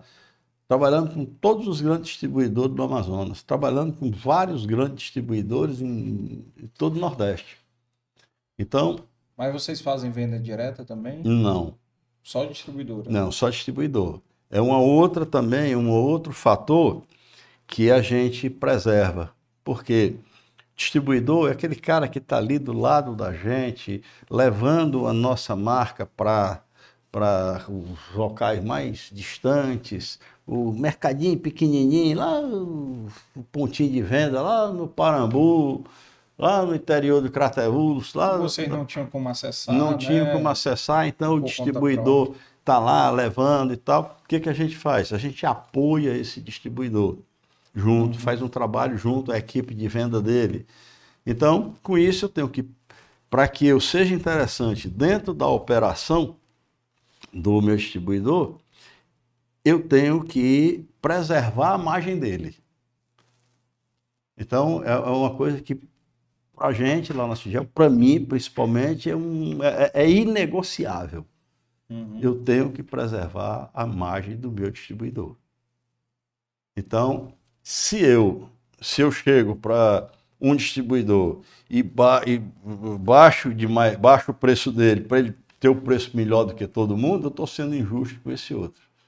Então, os distribuidores eles têm tabelas equilibradas. Em qualquer canto, qualquer, qualquer estado. Canto. Qualquer estado. E tem alguns estados que a gente quer abrir o mercado, mercado, aí a gente faz coisas diferentes. Né? A gente faz coisa mais agressiva. Quais são os estados que vocês estão presentes? Nos 16 estados do Norte e Nordeste. Norte e Nordeste? Norte e Nordeste. Nós estamos, nós estamos do, é, da Bahia até Roraima.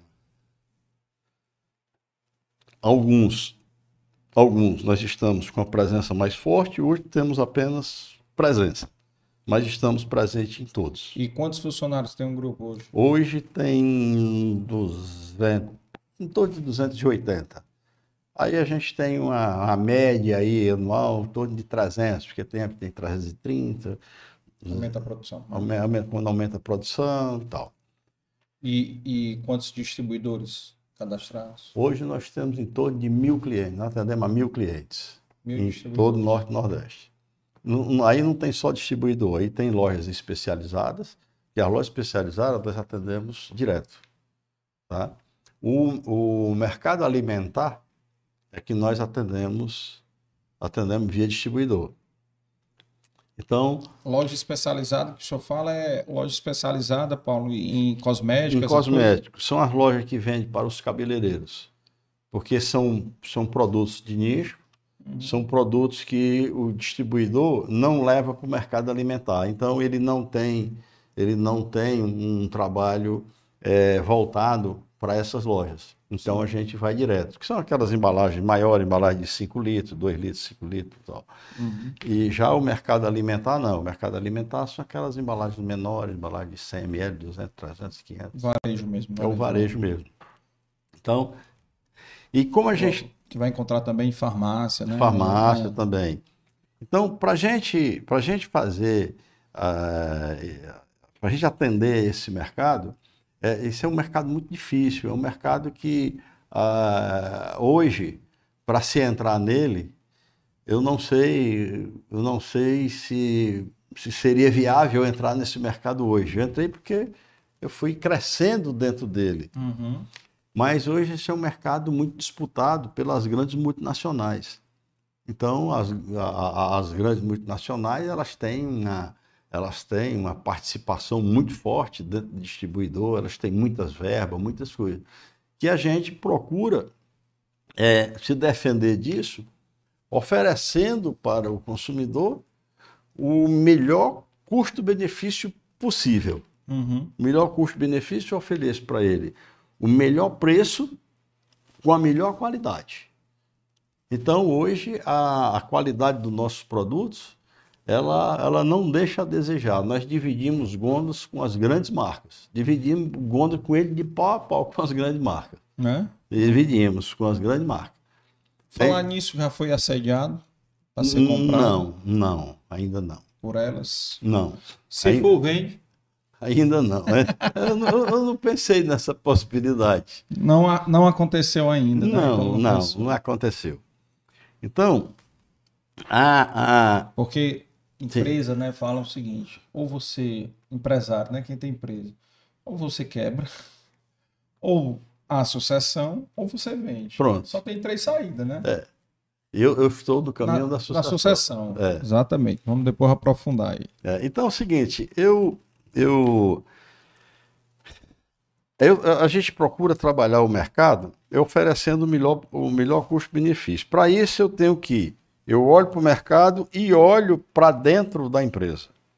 Eu olho para minha, para minhas invasadoras. Eu preciso de invasadoras mais rápidas, de sopradoras mais rápidas, que me dê mais qualidade.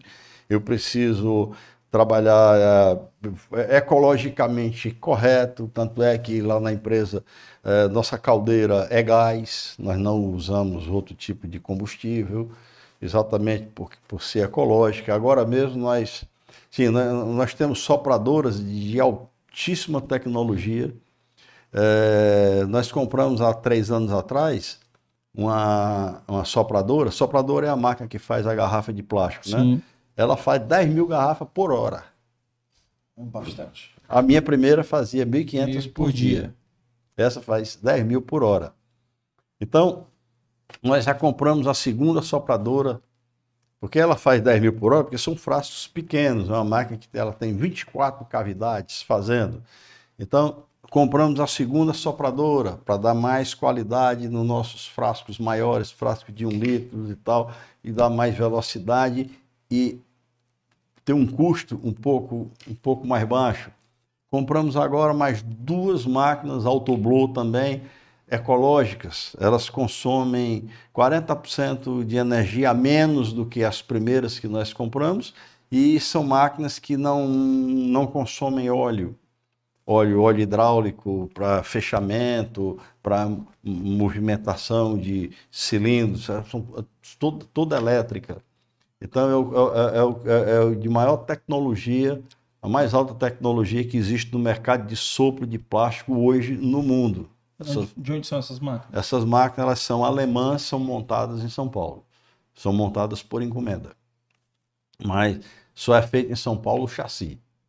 Uhum. Todas as peças da máquina, o sistema de. Vem desmontado e monta aqui. É, vem, vem tudo desmontado e é montado. Vai mandar um técnico pra Aí, é, não, tem uma. Eles têm uma, um, um parceiro local. local. Então, tanto é que a máquina já é nacionalizada, né?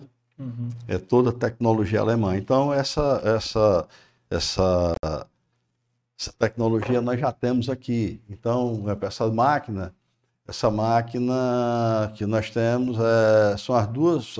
Só existe duas no Nordeste, que são as nossas duas que chegaram agora. Tem outras empresas que estão avaliando, mas ainda não tem, exatamente porque a gente está nessa pegada mais ecológica, porque o, o, o caminho que a gente está é de, de, de, trabalhar o ESG. Trabalhar uhum. o ESG porque a, a, a, o nosso produto ele tem que ter uma pegada ecológica. Tanto é que nós estamos agora é, é, tirando de todos os nossos produtos, é, por exemplo, nós não fazemos mais, mais teste em animais. Teste de laboratório não se faz mais em animais, a gente só faz in vitro, tá? E aqueles que precisa fazer com animais, nós utilizamos, não utilizamos animais, utilizamos o, o próprio ser humano. Contrata as pessoas e faz aqueles testes laboratórios especializados e etc e tal, e faz teste teste dermatológico e tal. Os animais de duas patas. Animais de duas patas. Então não existe mais teste em, em, teste em animais produtos que levam proteína animal. Então, nós estamos tirando todos os produtos que levam proteína animal. Nós estamos tirando das nossas formulações. Ainda existe, porque não existe. Existem alguns produtos, porque não existe ainda é, substitutos no mercado. Por exemplo, colágeno. Colágeno não existe substituto. Então, colágeno é, é uma proteína animal. Tá? A, a lanolina, nós deixamos de fabricar produtos de lanolina porque leva, leva é, é, é, é o produto animal, ele leva a lã do carneiro. Então, tem algumas coisas que nós descontinuamos e outras estamos procurando substitutos. Como conservantes, nós só estamos utilizando os conservantes hoje, embora sejam autorizados no Brasil, nós só estamos utilizando conservantes que são autorizados na América e na Europa. Aquele que é autorizado, que já foi proibido que... na América, que ah. foi proibido na Europa, mas mesmo que seja autorizado no Brasil, nós paramos de usar. Nós nos hum. adiantamos à legislação. Então, hoje, todos os nossos conservantes, eles são aceitos no mundo inteiro. Vocês exportam? Não. não. Já não. houve não, nós já fizemos algumas exportações, mas a, a, não é o nosso perfil trabalhar com exportação, mesmo porque é, nós temos um mercado muito grande aqui no Norte e Nordeste, né? Tem um mercado muito grande, um pra mercado para a né? gente desbravar, para a gente crescer. Uhum. Se a gente atingir, eu vou chutar aqui para ti, se eu atingir é, 70%, tá certo? Do que eu faço no Ceará. Se eu atingir uh, proporcionalmente 70% dos outros estados do Nordeste, eu tenho que multiplicar a fábrica por 10. É. Entendeu? Então eu tenho muito como crescer. Tenho muito como crescer no Norte e Nordeste. Meu, meu, meu, meu problema hoje, eu podia até estar um pouquinho maior. Meu problema hoje é espaço.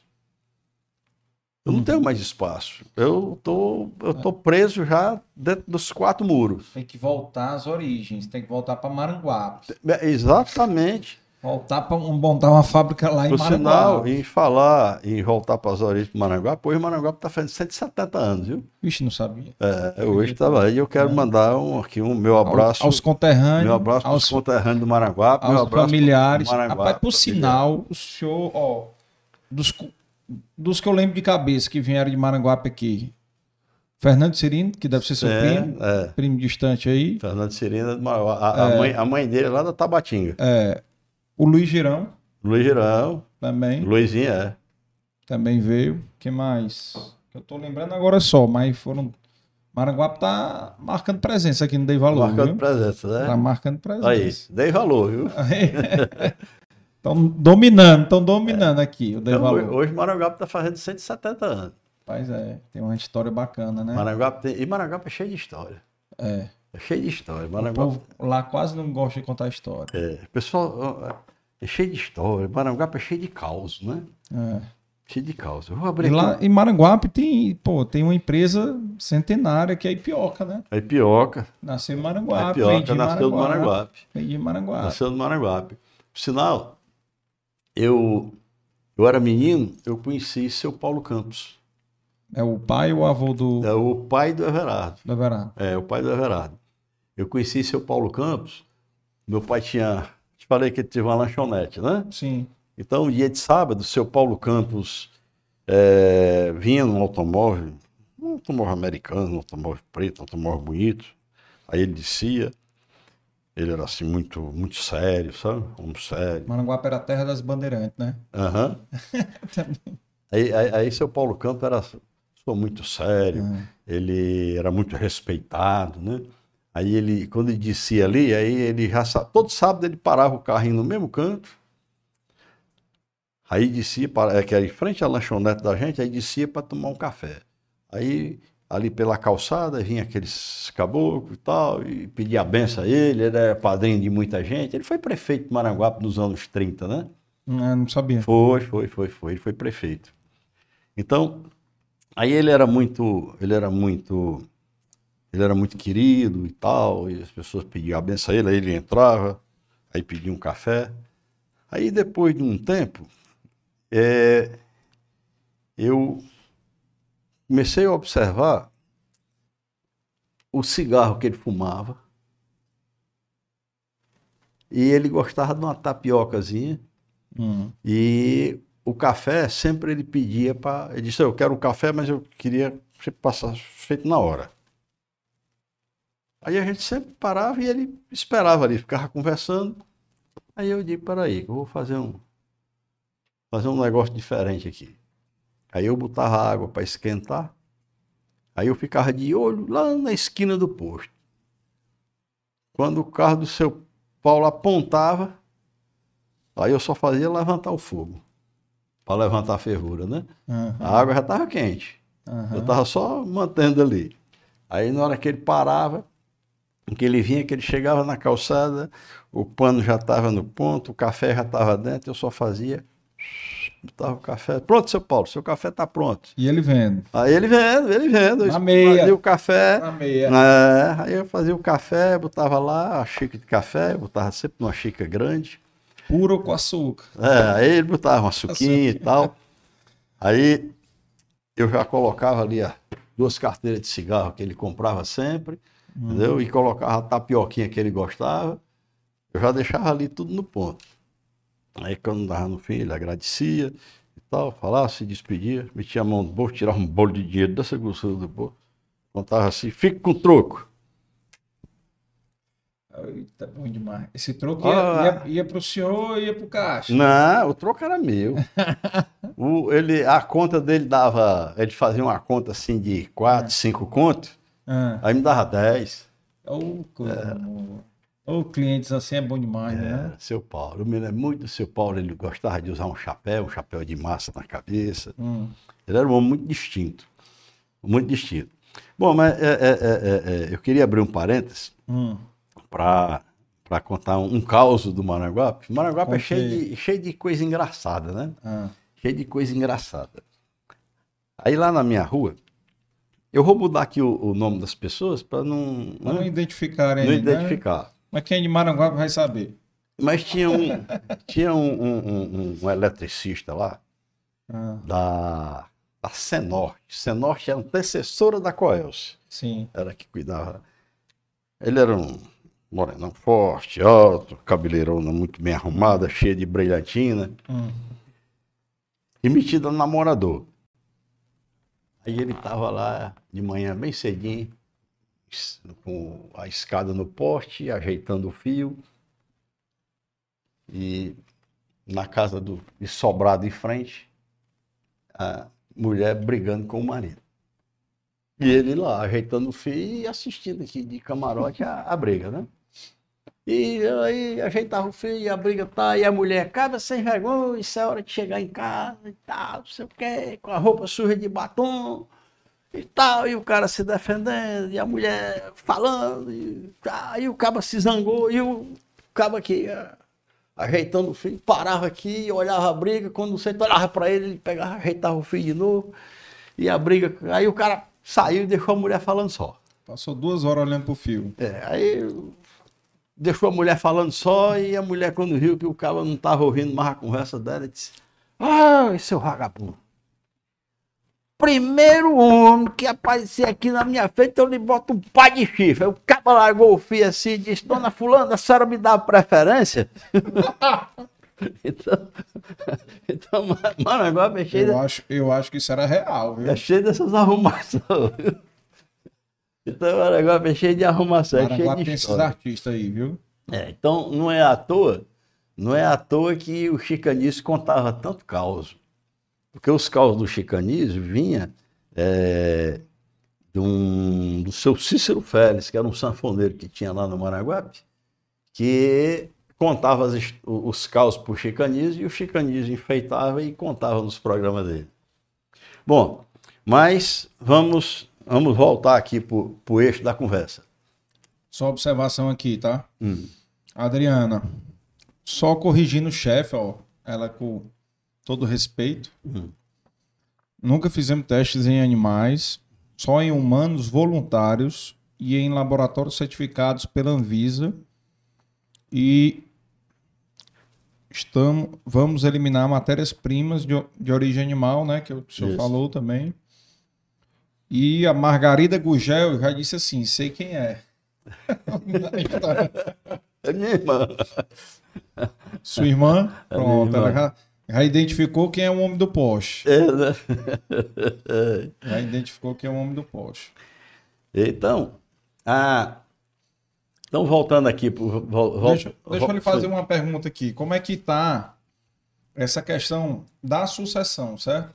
Porque Sucessão é uma dor de cabeça para todo empresário que tem uma empresa de 30 anos, né, 20 anos, 40 anos de, de empresa, né? Então, assim, diversos empresários que passaram aqui, alguns optaram por vender. Por quê? Porque os filhos não tinham interesse em ficar na empresa, não tinham gosto. Alguns trabalhavam por meio que por força mesmo por necessidade e não porque gostava, né?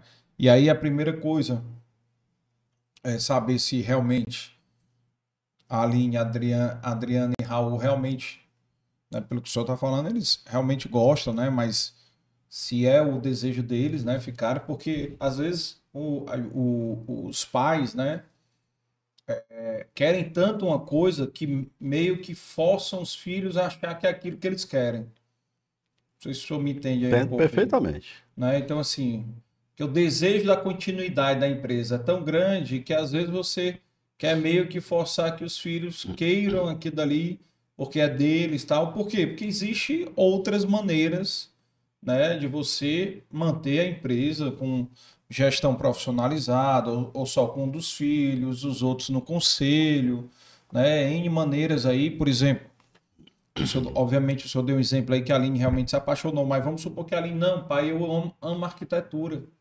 Eu quero seguir minha carreira de arquiteta.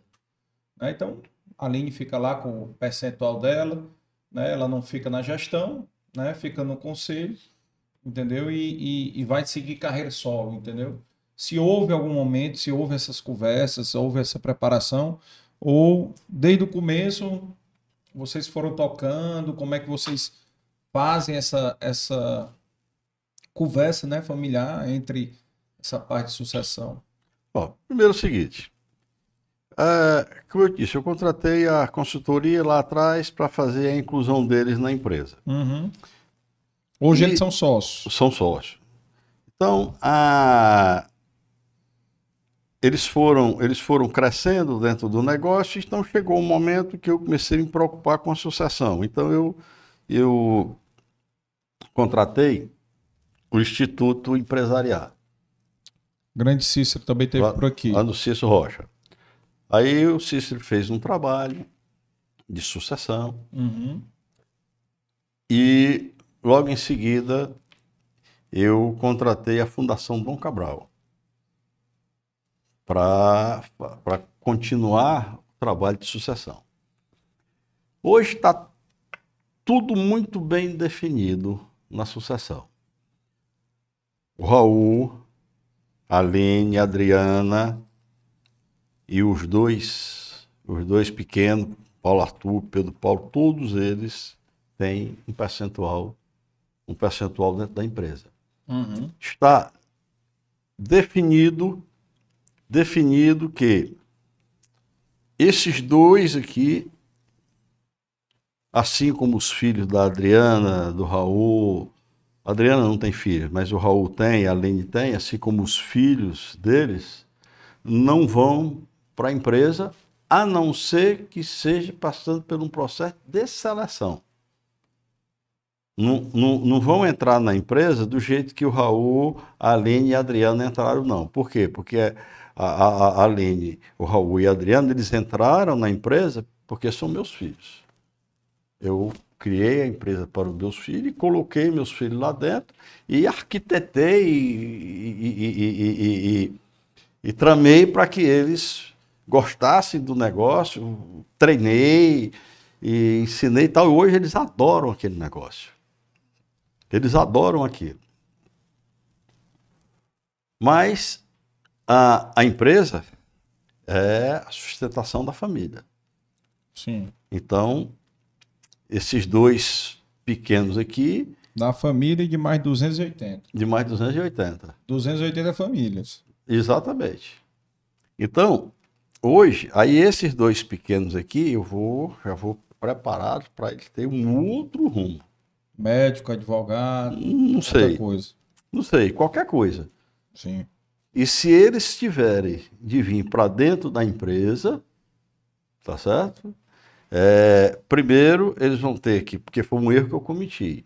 Eu coloquei os três direto dentro da empresa. Eu nunca mandei fazer um estágio fora, tá? Certo. Foi um erro que eu cometi. Então era para eu ter feito isso, mas não é. fiz. Tudo bem. Mas hoje, hoje eles já, eles já, já, já superaram já tudo isso, já estão vacinados.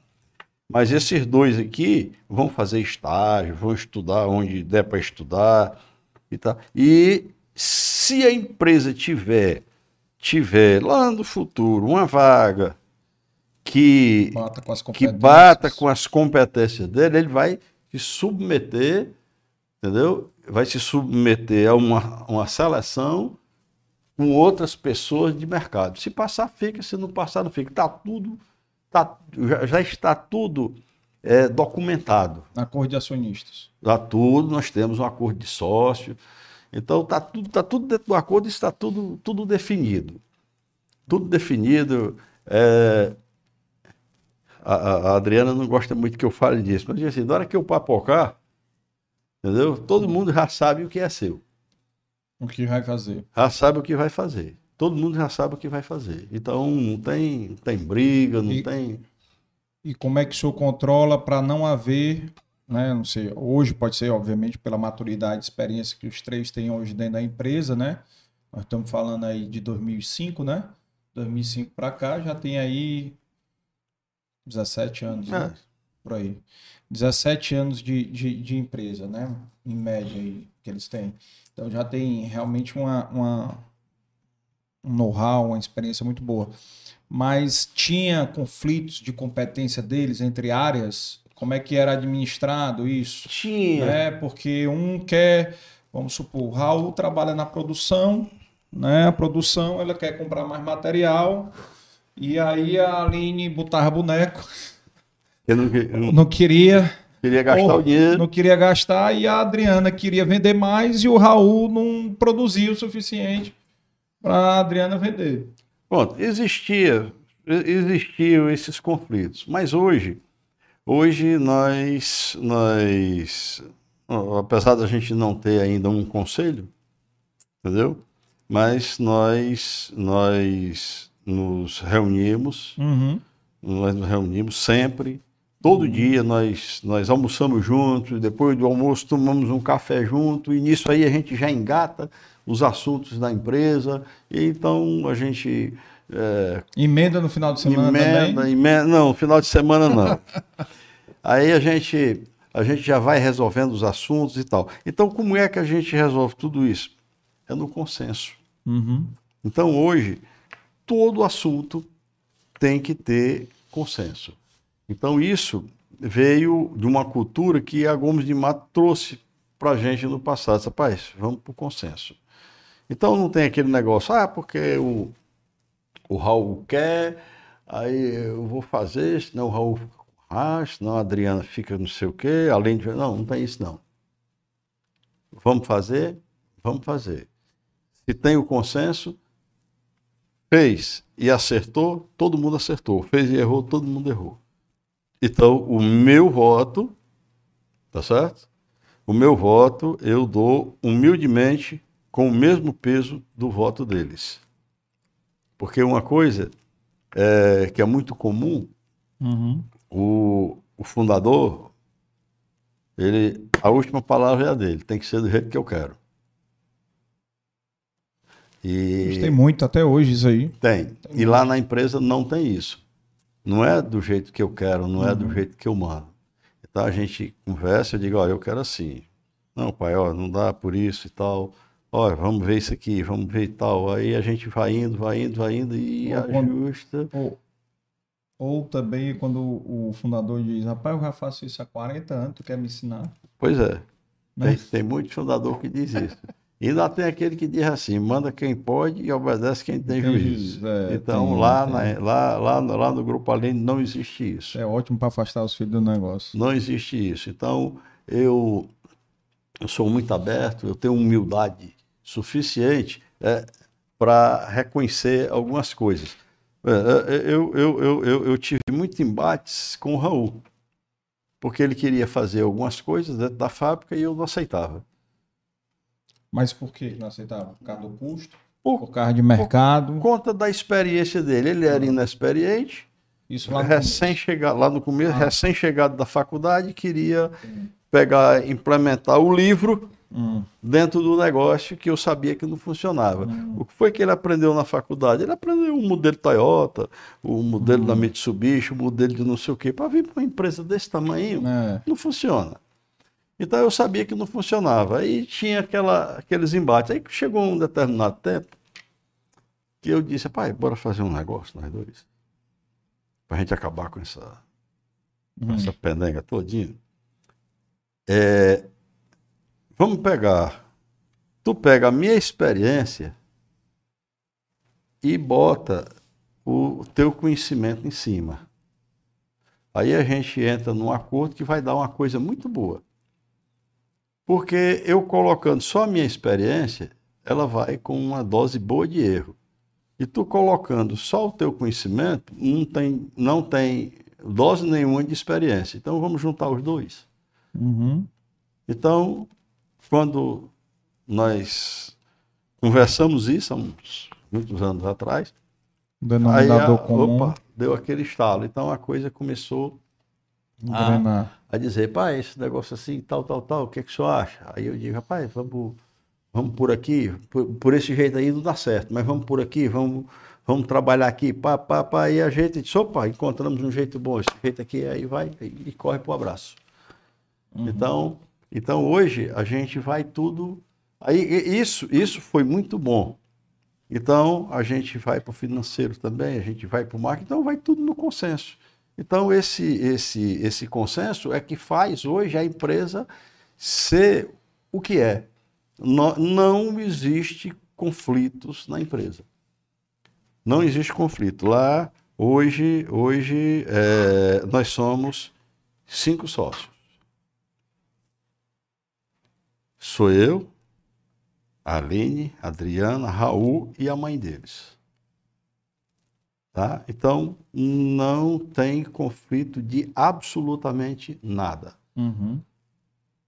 Então, a, a mãe deles, a dona Lucineide, ela, ela delegou aos filhos a gestão da parte Da dela, parte dela. a gestão da parte dela, e a gente toca, e com isso a empresa só tem, só tem crescido. Nós nunca trouxemos problemas pessoais para dentro da empresa. Então, se um sócio tem um problema pessoal, ele se resolve por lá com o problema pessoal dele. Dentro da empresa, o problema é da empresa. Problema da família não é problema da empresa. Problema da família se resolve no seio da família. Uhum. Problema da empresa se resolve dentro da empresa. Então, é, é- é com, esse, com esse consenso que ele. Agora, esse consenso, ele não chegou assim do- Da noite pro dia. da né? noite para o dia. Nós tivemos um trabalho, foram ah, lá da empresariar, foram os psicólogos da empresariar, foi mostrando, o Cícero foi trabalhando, a Fundação Dom Cabral colocou o pessoal que trabalha com governança, Uhum. tudo esse trabalho foi. Então isso foi, foi me, me dando assim, foi, foi me dando, foi me dando assim mais tranquilidade para para que eu possa para me ceder e foi dando mais tranquilidade a eles para eles se chegarem mais e a gente formar formar esse consenso. Então hoje a administração da empresa ela é um consenso. Ela é um consenso. Não tem não tem naquele negócio de dizer ah vamos vamos fazer isso aqui vamos votar. A maioria ganha. Não tem maioria lá. A maioria é o todo.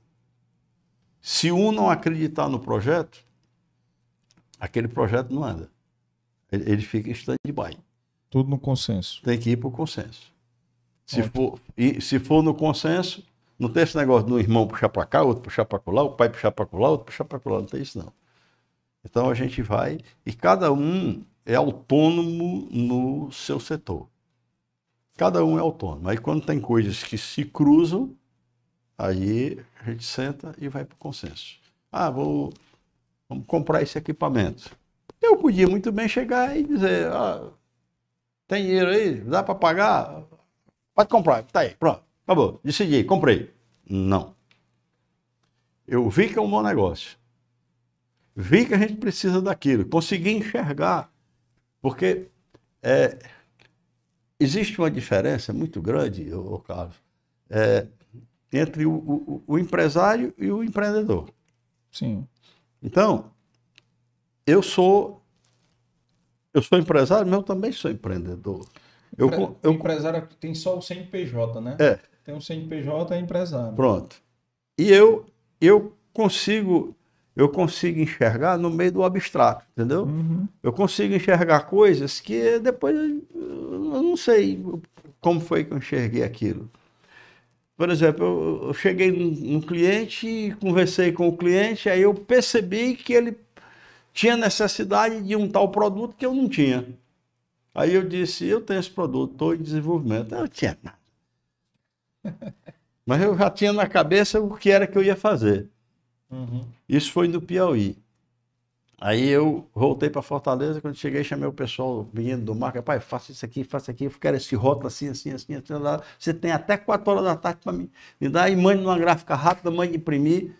Peguei um frasco, botei, eu já tinha a fórmula do produto. eu- aí tá, fiz tudinho, quando foi no, no dia seguinte, eu bati uma foto e disse isso aqui, ó, quantas, quantas dúzias tu vai querer? Hum. Aí o cara disse, ô rapaz, mande 4 mil frascos desses para mim. Aí eu, aí eu digo, rapaz, é o seguinte, eu estou com um probleminha aqui na produção, porque a máquina que faz exatamente esse frasco aí, ela está na manutenção, mas me deu uma semana que eu lhe entrego tudo. Aí com uma semana, ele lancei um produto, hoje é um dos produtos que eu mais vendo. Entendeu? É uma coisa que eu, eu enxerguei assim do nada. Então, existe isso. Todos os produtos que eu lancei foi assim. Eu, eu, é um sentimento, Ah. sabe? E falar nisso, eu fiquei surpreendido com tantos produtos que a Aline tem. São mais de 250 itens. Pois é, eu, assim, obviamente, eu conhecia mais a acetona e água oxigenada, né? Os produtos, né, daquela época, Hum. Da Lourinha, né? da Lourinha, da, da Moreninha e da Ruivinha que ficou de fora, né? Então, assim, lembrava desses produtos aí. Quando eu fui olhar o site, fiquei surpreso. Então, até, ô Larissa, bota aí o, o site deles aí no, no, no chat. Para quem quiser entrar lá no, no, no, site do Grupo Aline, acho que é grupaline.com, Grupo Aline Cosméticos, né? .com.br, vai colocar aí, porque vale a pena ver lá, tem um sabonete, líquido, shampoo, tem um, tanta coisa. É só... Eu ia até te perguntar, o, o, hoje o teu público principal é público C? Como é que é hoje? Hoje, hoje nós estamos Como em é todos que... os públicos. Vocês têm produtos para. Nós temos. Nós é o seguinte: a, como, como eu te falei, a gente procura entregar o melhor custo-benefício. Isso fez com que a nossa qualidade subisse bastante. Uhum. Eu trabalho o custo. Quando eu automatizo, faço um frasco mais barato, eu posso entregar um produto mais barato. Certo. Tá? Então, com isso, a nossa qualidade cresceu bastante. Então, hoje as pessoas de todas as classes, elas consome um shampoo, um shampoo mais caro e tal, e um dia ela, sei lá, entendeu de levar um shampoo nosso. Entendi. Pronto, continua levando. Uhum. Porque vai ver que o shampoo Aline que ela levou para casa não deixa a desejar com a qualidade daquele shampoo da marca tal, da multinacional, não sei o que lá, uhum. que ela consumia sempre. Aí, poxa, tanto tempo é. eu paguei mais caro, mas, mas eu digo assim, porque a marca de vocês ela é associada a um produto mais popular, né? Sim, ela é, é associada a um produto mais popular. E aí eu vou lhe dar o um exemplo aqui da, é, das construtoras, né, que tiveram por aqui, né? Da, né? Teve Diagonal, J. Simões, outras construtoras. E uma das coisas que normalmente a construtora faz, ela lança uma outra, uma outra marca, Sim. né? Uma outra hum. construtora né, com outra marca para fazer, por exemplo, Minha Casa Minha Vida. Né?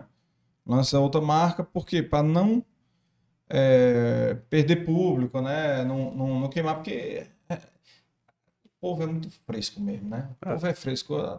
Real é que o povo é fresco. Então, se é um produto que é consumido pela classe popular, o produto pode ser um excelente produto, melhor do que muitos que são vendidos aí com uma etiqueta lindona tal, em termos de qualidade. Mas o povo compra é, a marca, né? Compra a etiqueta, compra. Ah, é porque a influência. Que aí, aí agora estamos entrando na área da Adriana aí, do marketing. porque a influência tal usa esse produto. E aí eu compro esse produto porque a influência é tal. Entendeu? Então, assim, tem muito isso. Então, aí, se vocês já pensaram em criar um, uma outra marca, uma marca mais, sei lá, público A e B, né? E deixar a linha lá no, Acredito que a maior parte do consumidor é público C, né? Não sei. Tô, tô chutando aqui, tá? Tô chutando, nem sei se é isso não, mas... É, não, a, nossa, a nossa marca é mais voltada para... A gente procura dar o custo de público C, uhum. tá?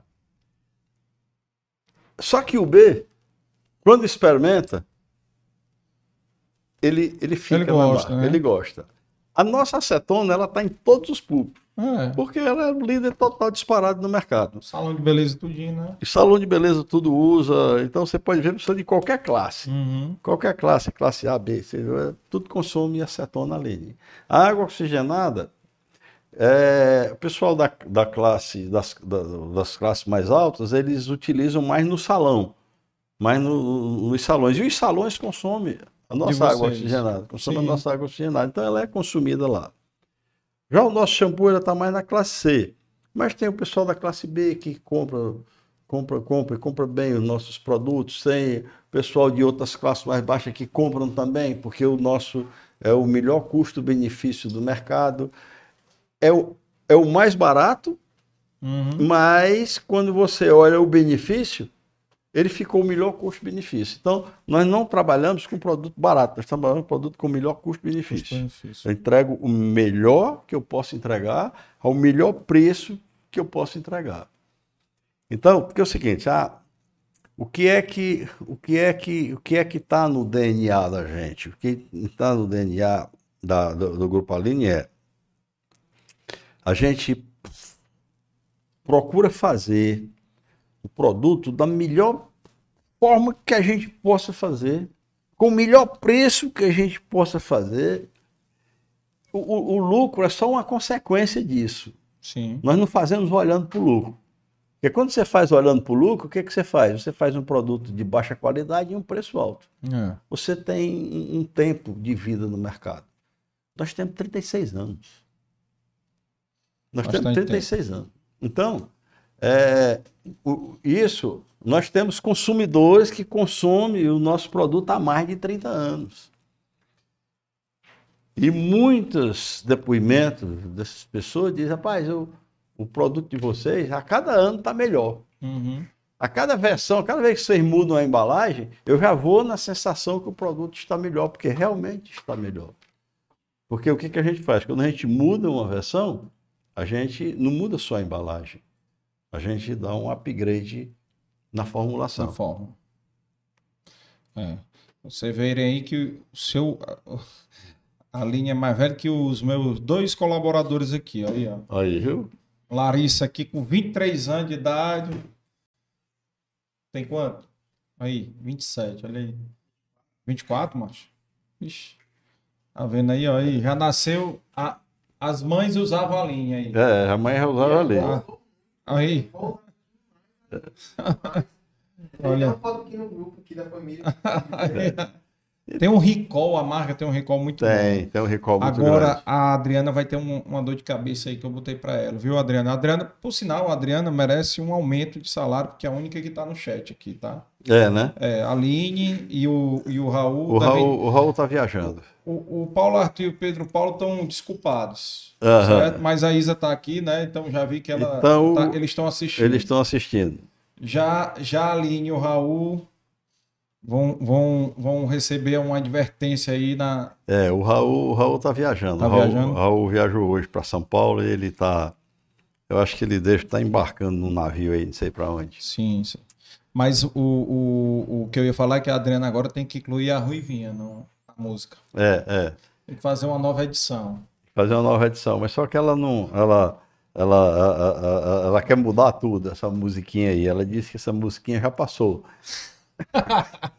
Mas é chiclete, chiclete, Adriano. Tá na mente, tem um recall. né? Mas agora essa questão, o senhor entende um pouco essa, essa questão do, do- das redes sociais? O senhor tá por dentro um pouquinho Sim. dessa. Porque é um desafio grande também, Um né? desafio grande. Vocês têm loja online? Não. Não tem, Não. né? Nós, nós, nós, Porque não temos. trabalha direto com varejo? Não, nós temos um, nós temos um e-commerce, mas é só para Só só, para dizer que tem. só para dizer que tem, só por marketing, mas não vende nada. Pensa, Ah, o e-commerce, isso aqui, mas ninguém, ninguém, ninguém trabalha o e-commerce. Hum. Porque o, o, o, o, nosso produto, a característica do nosso produto, é o, canal dele é o alimentar. Então, é a pessoa que vai ali no mercadinho da esquina e compra um shampoo, compra uma água Hum. oxigenada, vai na loja especializada, compra aí. Entendeu? É, é, é, é- porque o, o produto do e-commerce é aquele produto que tem um valor agregado, porque tem frete, tem uma série de, uma série de detalhes, e você, às vezes, você, você compra no e-commerce aquilo que você não encontra em todo canto. E o nosso Uhum. produto você encontra em todo canto. É, Pense aí num, pense aí num, num supermercado qualquer, ele está lá, vai estar lá. entendeu? Ele está lá, então é fácil de encontrar. Uhum. Tá? Nós temos uma distribuição muito boa, nós temos excelentes distribuidores aí fazendo trabalhos aí no, no- mercado do Nordeste, principalmente no mercado de Ceará, que deixa uma nossa marca assim com uma visibilidade muito grande, entendeu? Uhum. E, e a gente trabalha os pontos de venda, a gente faz ações, a gente faz, faz o trade marketing funciona muito Uhum. bem. Então existe um, existe todo um é, a- quando você chega numa gôndola daquela que você vê a linha ali, ali tem todo um, um aparato por trás daquilo. Não é só produzir, entregou para o distribuidor, o distribuidor bota na gôndola do supermercado e fica lá esperando que o consumidor vá tirar. Não. Tem todo um trabalho. O- o- o- nós não, nós não é, vendemos ao distribuidor. Entendeu? Nós não Uhum. fazemos selim com ele, nós trabalhamos o sell-out dele. Então, o distribuidor, quando ele faz o pedido, é porque ele já vendeu, ele já está vendendo, ele sabe que vai ter sell-out. Então, é, ele, ele, ele, ele, Já foi testado lá na saída. já foi do testado na saída. Ele sabe que quando bota um produto nosso lá na- na- na- nas paleteiras dele, a gente vai com a nossa equipe, trabalhar com a equipe dele, a gente vai com a outra equipe para trabalhar os supermercados, para abrir espaço na venda. Vamos trabalhar o pessoal do supermercado para melhorar o nosso espaço. Vamos para as redes sociais, trabalhar o consumidor para tirar aquele produto da gôndola. Então tem todo esse trabalho. Então o produto está chegando no distribuidor e saindo, chegando e saindo, chegando. Então ele tem que pedir Sim, sim. para não dar ruptura. Então é diferente de outras marcas que chegam, por exemplo, já em outros estados que a gente chega, a gente não, a gente tem que negociar e colocar o produto no cliente. Hum. Porque lá é mais difícil o consumidor tirar da gôndola. Então é o, o desafio é bem É maior. maior. É bem maior. Aqui não, nós estamos no terreiro de casa, a gente faz o dever de casa, o dever de casa direitinho, e a gente conseguiu fazer uma puta de uma marca, Uhum. entendeu? Que hoje ela é, ela é conhecida e reconhecida no mercado cearense. A sua capacidade produtiva hoje já está no 100% ou está perto disso? Como é que tá? Hum, Não, a nossa capacidade produtiva dentro de o, um horário comercial, ela está totalmente comprometida, tá? Está Ah, se totalmente quiser, vendida. aumenta o turno, né? Aí Se quiser aumentar. trabalho com aumento de turno. Só É. que eu não tenho mais espaço para expandir. Então, Tem que aumentar. Não, tem como expandir o turno só, né? só o turno. Mas aí eu não tenho espaço Físico para estocar. para estocar. Certo. Eu não tenho espaço físico. Aí é um, aí, É outro, aí outro é- problema. aí é um problema. Então, o que é Tem que- para produzir, mas não tem para estocar. não tem para estocar. Então, o que é que nós estamos, nós estamos fazendo? Nós estamos, é, nós estamos aí vendo junto com o Átila, que é o prefeito do Maranguape, a criação de um, um- um- um polo, um polo multissetorial, aos modelos do polo de. Você já ouviu falar do polo de Guaiúba? Guaiúba nós temos um polo, um polo, Polo químico um polo lá? químico lá Sim, de sim, Guaiúba, tá? Que nós Mas Então- tem também lá no Eusébio, não tem? Também uma parte química lá no Eusébio? tem, mas não é no modelo de Guaiúba não. O modelo de É Guaiúba porque só é mais novo, né? O modelo de o modelo de Guaiúba só existe ele aqui do Ceará. Hum. Então ele é um, ele é um condomínio, tá certo? Então é administrado pelo Instituto Orbitar, um condomínio que foi pensado pelo Sindiquímica. E esse polo já está já está é, todo todo é, vendido. As Uhum. empresas já estão começam a construir, umas já estão funcionando, já estão faturando. E nós estamos replicando isso em Maranguape.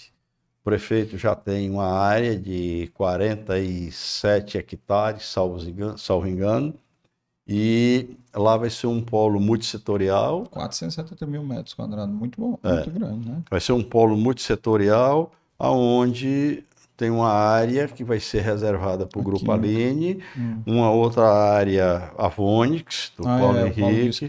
para lá. É, o Paulo Henrique vai para lá. Tem a Fins Cosméticos, que é uma outra empresa lá do Sindiquímica. É, e tem mais umas 10 fábricas pequenas de confecção e tem algumas do setor metal mecânico que também estão querendo se instalar lá. Então, nós estamos viabilizando esse, esse polo Sim. junto com a Prefeitura de Maranguape e os sindicatos, o Sind Roupa e o, Quais são os o outros? Sind Confecção. E Vai os- ser texto, né? Roupa. Não, roupa, confecção, Roupa, confecção Sind química. e química e possivelmente o CIMEC entre com algumas indústrias, que é o, o metal mecânico, né? Aí, com isso, o polo já vai já vai já, já vai estar tá, todo preenchido. É, aí já. Já vai estar todo preenchido. E é o, o- o- nós estamos exatamente lá, na, lá no, no CID Química, lá na FIEC, nós estamos todos é, é, pensando cada setor, criar polos e tal, porque o desenvolvimento do Ceará vai se dar pela indústria. A população vem crescendo aí a passos largos. A população, a população do Ceará ela tem, ela tem um- um bom poder de, poder de consumo. E se consome muitos produtos de fora. Produtos que vêm de São Paulo, vêm de Minas, vêm de Pernambuco, vêm de sei da onde e tal. E a gente quer produzir aqui e fazer com que gere emprego dentro da indústria cearense. Então, essa é a visão do Sindiquímico, essa é a visão do Sindirouva, do Sindiconfecções, do CIMEC e dos sindicatos que fazem, que fazem a federação, né? É, to- total. Né? Paulo. E é, você em Fortaleza você não tem espaço para crescer, né? Não, eu tive, não tem. Visitei, eu visitei a, a Vonix ontem. Fui conhecer lá no Paulo. Oh, sensacional. Como é que ele consegue ter uma estrutura daquele tamanho dentro da Messejana? É. Que dali eu fiquei impressionado. Ó, a, a Adriana diz aqui que recebe o aumento de salário, viu? Por ser a única que está presente. E ela disse que é questão de honra fazer uma nova versão. Eu digo, "Apa-" e ainda falou aqui embaixo foi como é, vamos democra- democratizar a beleza com um novo jingle que valorize todas as mulheres. E ah, concordo com você, tem que incluir a ruiva. Com Hã? certeza, com certeza. Tem que incluir a ruiva, Adriana. Deixa eu lhe dizer, é, uma das coisas que o senhor poderia fazer para a Aline, Adriana e para o Raul é cobrar deles. Seguinte, ó, todo, toda semana eu quero na segunda-feira que vocês me entreguem um resumo de um episódio do Dei Valor. Vai assistir essa semana do Fernando Cirino. Semana que vem do Beto Estudas. Na Pronto. outra semana do, do, do Arizinho, da Arco Educação, Para conhecer, do Luiz Girão. Vamos conhecer as histórias do conhecer povo. as histórias. Vamos Conhecer conhecer as histórias de desafios, de superação que, Através eles da, através da história, através É. da biografia, você É. ganha muito. Aqui muito tem muita história, viu? muita Tem muita história aqui, viu? Eu, rapaz, esse fiz muito MBA aqui já, viu? Cada episódio aqui, mais um MBA aqui hoje. 106 MBAs. É, Tem, muito- tem muita história bonita. Tem muita história Tem muita bacana. história bacana. Viu, Adriana? Já bota aí tarefa aí pra vocês. Toda semana assiste o Adolfo Bichucha do McDonald's, que fez 30 anos agora. História sensacional a dele também. Muito bacana, muito bacana. Então, assim, tem muita história de cearense que a gente tem a mínima ideia, né? E que, graças a Deus, aqui no Dei Valor, a gente tá dando essa oportunidade de vocês contarem as histórias, de poder as histórias chegarem nas pessoas mais distantes. Pô, tem gente que assiste aqui no, na Itália, na Alemanha, nos Estados Unidos, o Dei Valor, né? Então é legal, né? Tem cearense espalhado, tem gente que também não é, não, não é cearense, mas que conhece as histórias aqui de produto. E um produto como o seu, que está presente em 16 estados, né? Já tem muita gente que conhece a marca, né? Muito. que consome, né? E, e assim, por baixo, esses 16 estados, posso errar aí por pouco, mas deve representar cerca de 100 milhões de pessoas. Esses 16 estados Por aí. população. Por aí. Né? Então, deve ter uma, repre- uma representação muito bacana, muito boa, né? E que tem realmente, como o senhor falou, tem um mercado gigantesco, né? Pra onde- Tem um mercado gigantesco e tem muito para crescer. É. É bem muito para crescer. O Nordeste tem muita coisa ainda para desbravar. Explorar, tem é. muita coisa para explorar. Tem muita É coisa. que a- as grandes empresas de São Paulo estão tudo olhando para o Nordeste. Estão tudo olhando para o Nordeste. As grandes multinacionais estão tudo, tudo de olho no Nordeste. É.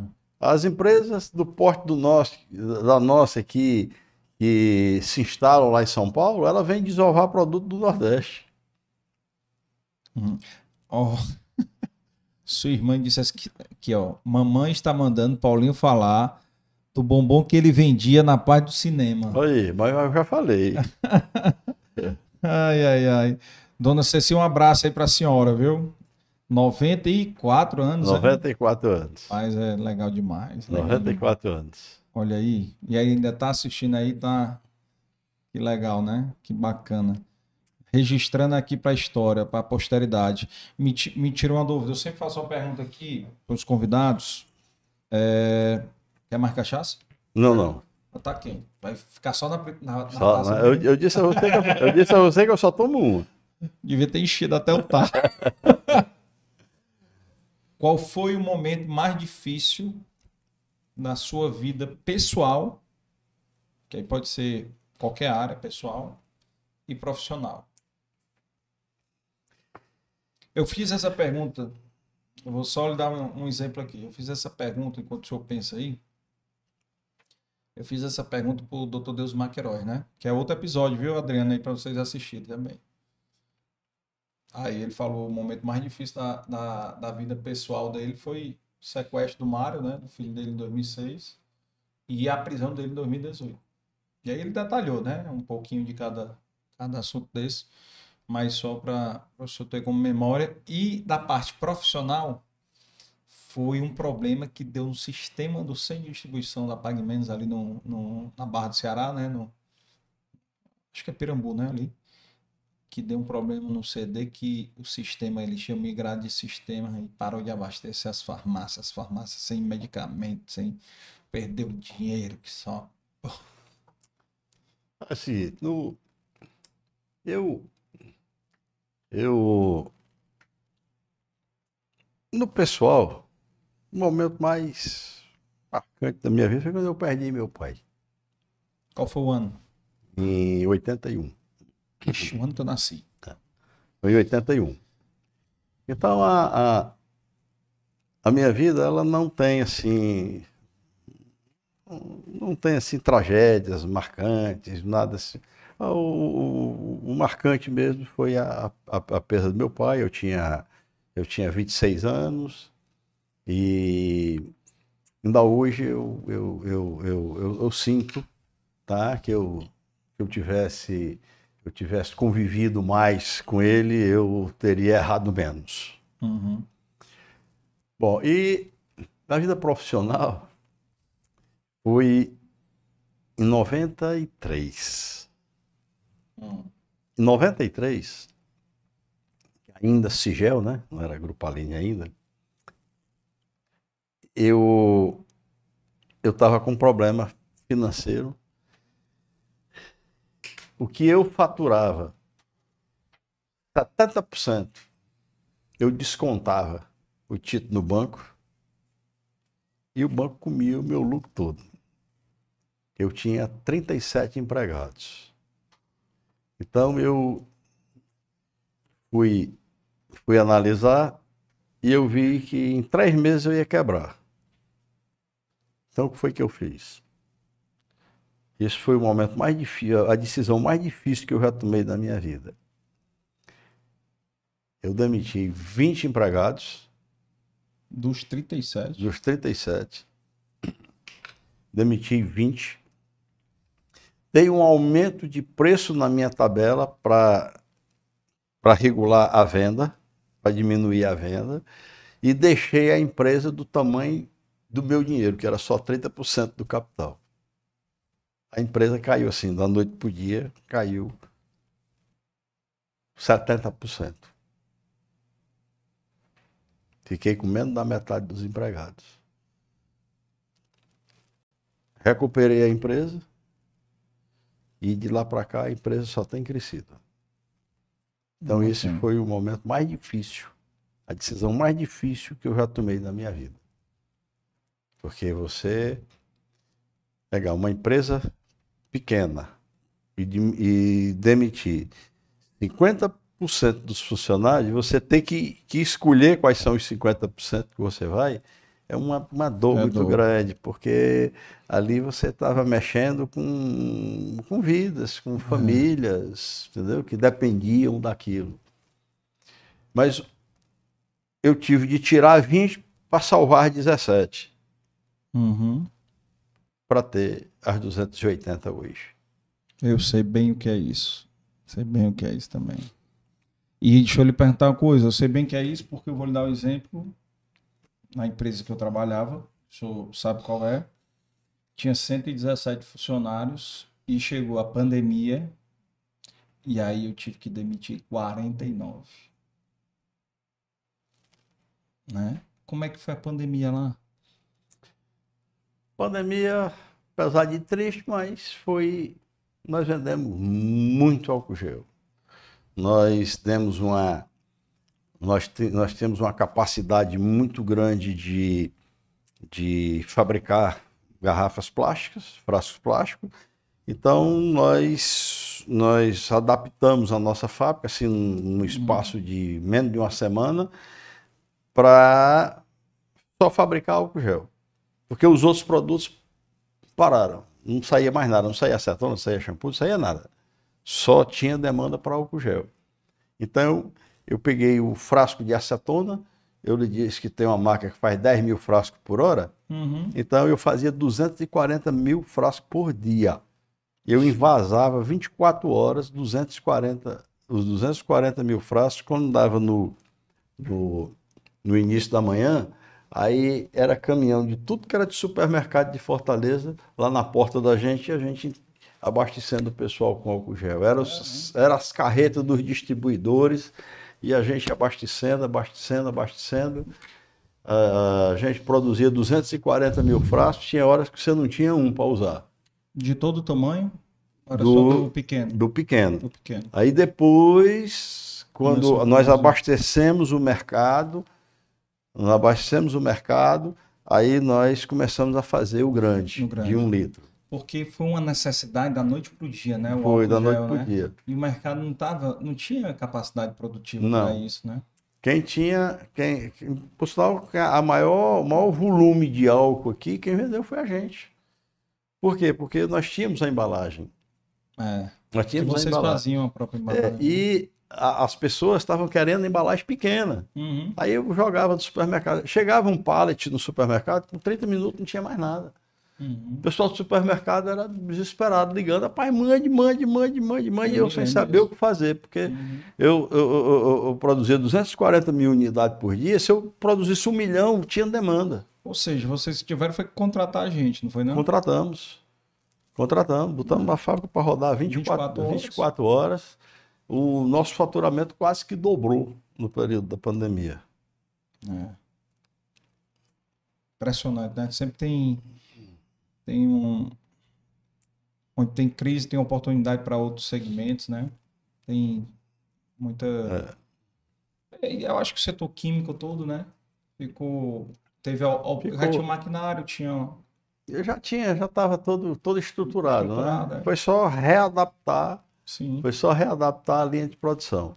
Uhum. Aí o, o Raul quase que endoida lá para produzir, para produzir tudo isso e falta de matéria-prima. Eu comecei a comprando matéria-prima, eu tinha, quando começou a pandemia, eu tinha matéria-prima para o álcool gel de 7 dólares dentro de casa. Entendeu? 30 dias depois eu estava pagando 100 dólares Uhum. e trazendo da China de avião. Ixi, Maria. trazendo da China de avião, trazendo pallet de mil quilos de avião. Porque não tinha matéria-prima no Brasil. Acabou. Zerou da noite para o dia. É. Foi um desespero. Foi um desespero. Complicado, complicado. Mas aproveitar, aproveitar aí o Raul que tá, tá viajando, quando ele voltar de São Paulo, ele baixa uns episódios já no Spotify e já vai ouvindo, viu? No avião. Então, assim, já. ó, tem uma lembrancinha aqui pro senhor, certo? Marcar depois de fazer uma visita lá na Aline. Me dê esse prazer. E eu quero ver o senhor usando essa caneca aí, que o senhor vai receber. Tá certo, Esse presentinho aí, olha, tá certo, obrigado. olha aí. Veja aí, tem uma frasezinha aí, veja se essa frase aí a- se adequa aí à sua experiência. Ver qual é. A distância entre a insanidade e a ineridade Eita, é, é medida pelo sucesso. Ok. né? Deixa eu, deixa eu ver aqui, pessoal. A distância entre a sani- insanidade e a genialidade é medida pelo sucesso. Aí, será que tem a ver, hein? Só tem, Ei. viu? Eita, a insanidade aí do. E- Insanidade essa ajudada pelo Tarsilo, pelo Costinha Pelo Costinha Né? e pelo e Juvenal. pelo Juvenal.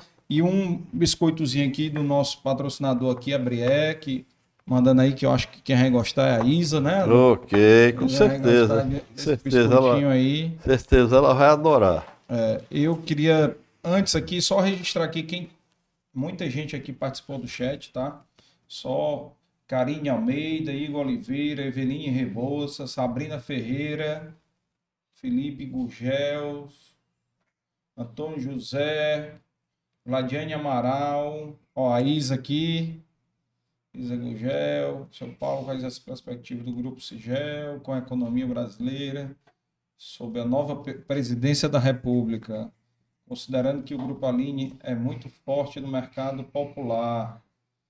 Aí só se eu responder Grace Kelly, Andresa Pereira, Karine Almeida, Socorro Silvia. Só a Adriana Gugel, Adriana corrigiu aqui, é 86, né? A gente tinha falado 87, Uhum. né?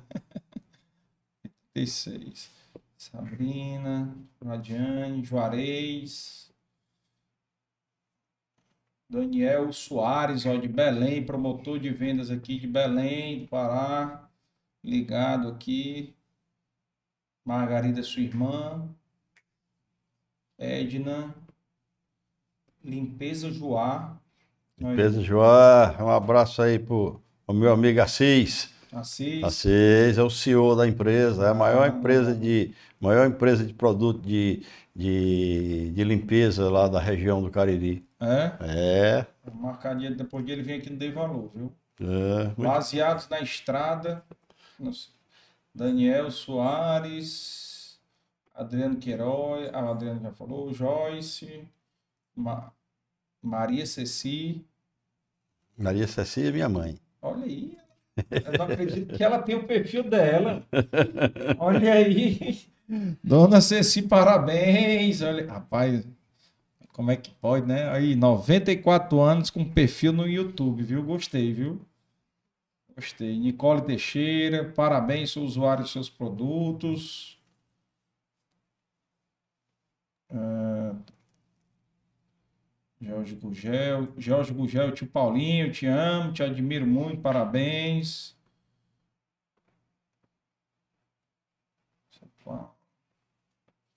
Muita gente aí, viu? Reciclar, recicladora de plásticos limitada. Fabiano Mapurunga, parabéns, seu Paulo. Belo Macurunga, é o homem do grupo Teles.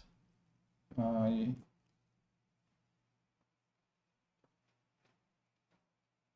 É,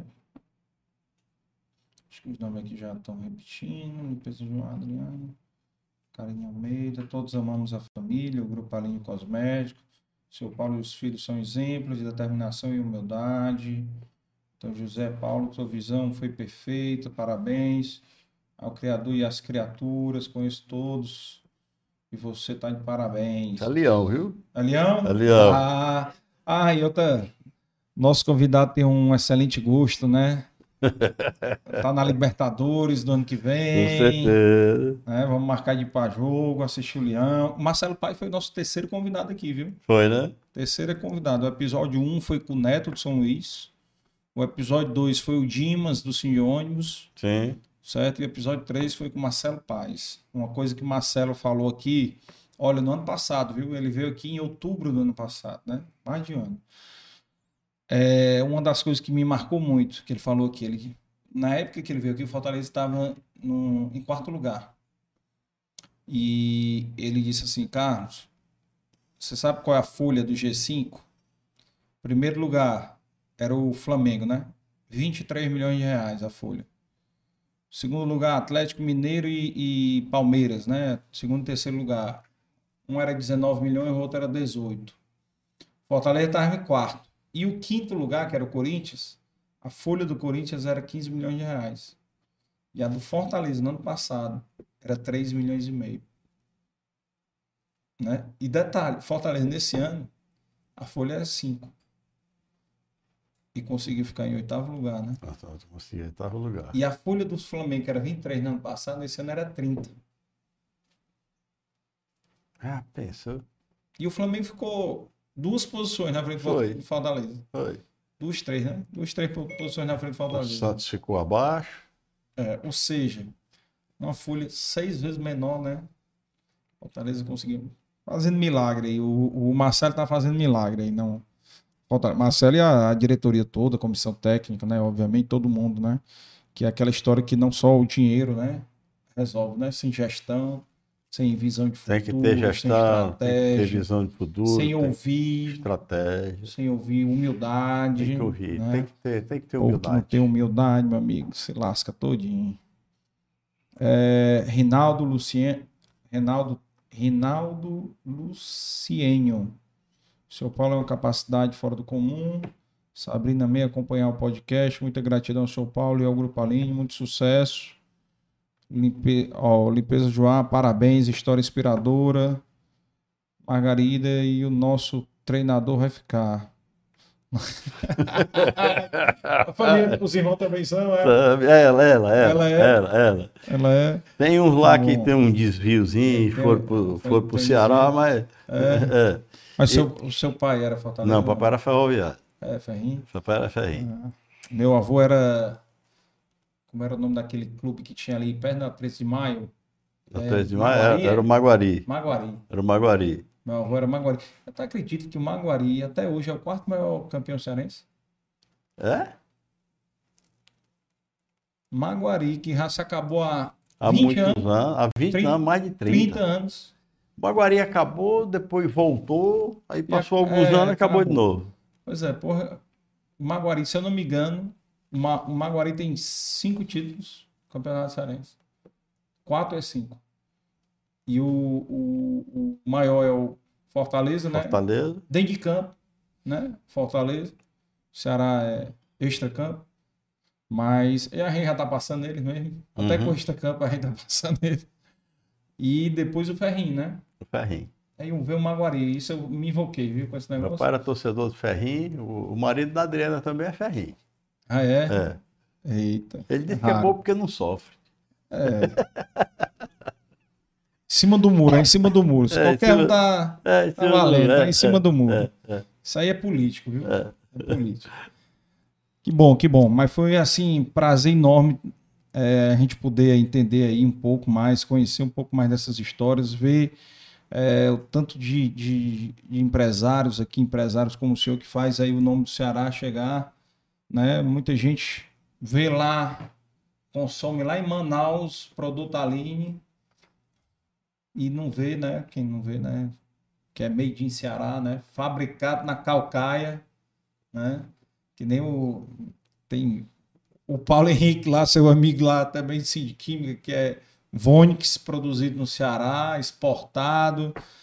E em casos que a gente tem aqui que fábrica Fortaleza, né, que produz aqui, exporta, né? Aí é outro nível aí que já chegou a comprando empresas em outros locais, né? Hoje é muito nacional, né? É, muito nacional, comprou a maior do Uruguai agora, É, recentemente. Então, assim, O grupo, grupo Esqueróis, que comprou um Então. pedaço da, da, da Liquigás, né? isso. Uma- é... Não, uma operação da grupo de- Liquigás lá pro lado de Mato Grosso, Goiás. grupo de água mineral. Então, assim, a gente só tem orgulho aqui dessas empresas, gerando Farmácia emprego, pague, gerando farmácia pague menos. pague menos.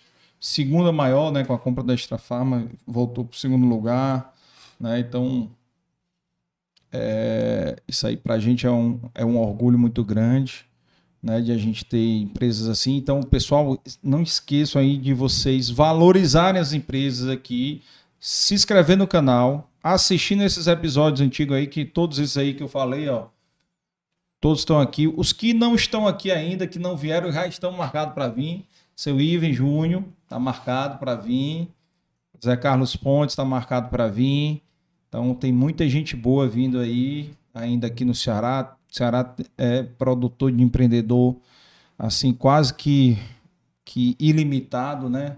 É um nascendo atrás do outro. Isso é importantíssimo para a gente, para a economia e para a gente ser menos dependente de poder público né, de emprego público, de qualquer coisa pública, incentivando o empreendedorismo, né?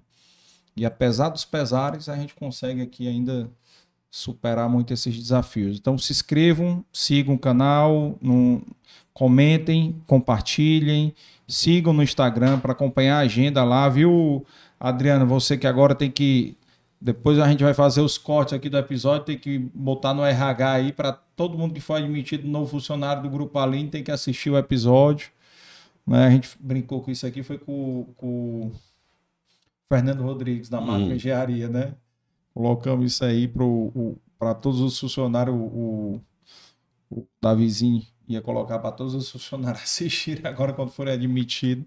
Para conhecer né, a Para história. conhecer você a história da conhecer. empresa. é. É, não custa nada. No final de semana você faz isso, mas você entra com outro gás, né? Você sabendo onde você está entrando, saber o suor, saber. Eu vou acabar aqui, eu vou ligar pro Serginho aqui. Serginho, esse.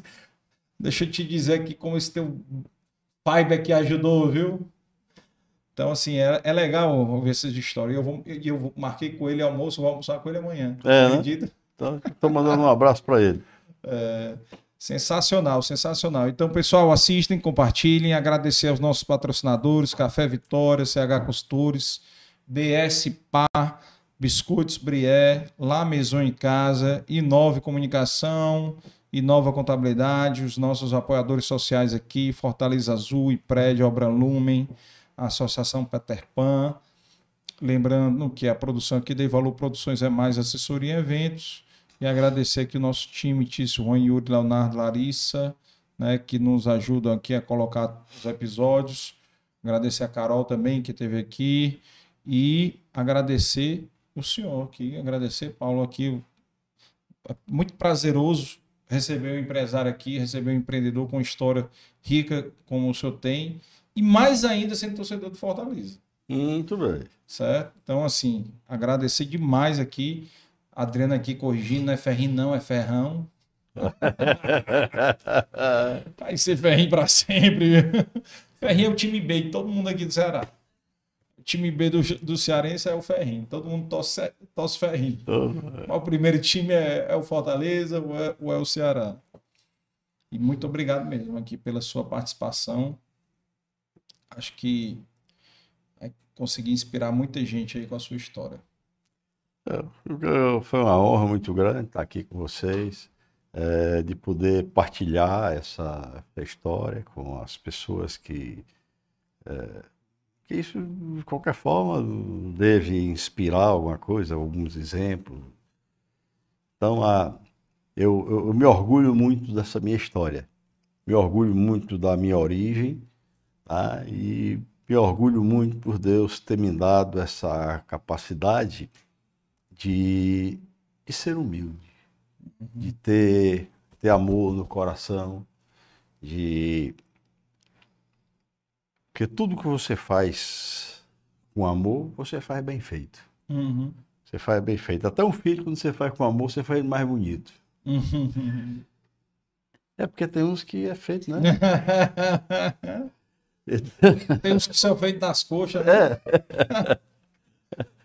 Então, é, é uma- é um, pra- prazer muito grande, uma alegria muito grande poder partilhar. Quero agradecer a todos aí que, que tiveram presente aí no canal. Quero agradecer antecipadamente a todos que ainda vão assistir. E quero aproveitar aqui e mandar aqui um abraço para todo mundo, para os meus filhos, para minha mulher, para meus familiares, meus amigos, meus colaboradores. E para dar um abraço para todo, todos os consumidores cearenses, todos os consumidores nordestinos e agradecer pela força, porque se não fosse todo esse todo esse essas pessoas, eu não estava aqui contando essa história, eu não estava hoje indo a Calcaia todo dia Uhum. dedicar o meu tempo para produzir para essas pessoas, para entregar o melhor de mim. Obrigado a todos e um abraço e um beijo no coração de todo mundo. Obrigado E- a você também.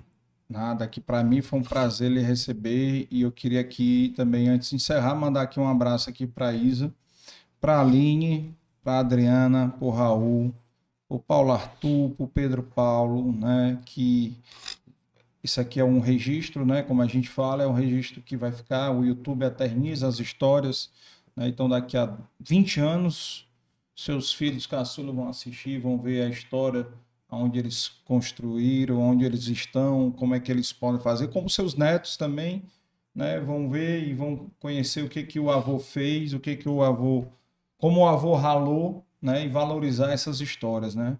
Então é para isso que a gente está aqui, o Dei Valor se propõe a isso, né, a inspirar e tantas outras pessoas que vão assistir o seu episódio, que não lhe conhecem e que vão de alguma maneira se identificar. E esse tem sido o feedback que eu tenho recebido dos convidados, né? De estar impactando N pessoas, inspirando pessoas, funcionários inspirando familiares, que ainda é mais legal.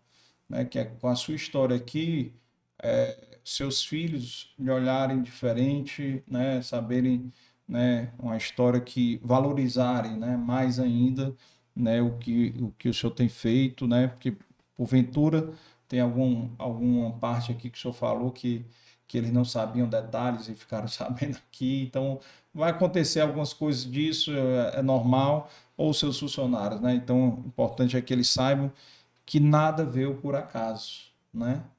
Muita relação e eu me lembrei de um episódio aqui que o senhor falou o negócio do momento mais difícil, né? A parte financeira. E aí eu me lembrei de um episódio que o, o, Fernando Cirini ia na banco, encontrando os amigos, tudo lá trocando duplicada também, viu? Então aqui, isso não foi uma coisa é, isolada do senhor, então não se preocupe que esse perrengue, muitos que passaram por aqui tiveram. Muitos, muitos. Beto Studio também falou, tá? Então, assim, muitos deles que passaram por aqui tiveram esse mesmo perrengue que o senhor teve, né? Momentos de agonia, né? De, de, de incertezas, né? E, e é assim que o, o empreendedor tira forças, né? Tira forças de onde às vezes parece que já não tem mais, né? Que já não consegue mais tirar força, que você fica desacreditado, né? Isso me faz lembrar uma, me faz lembrar uma frase que eu ouvi não sei onde, é mais ou menos assim, disse o que o que faz a o que faz a, a fama do navegador é a tempestade. Exato. Entendeu?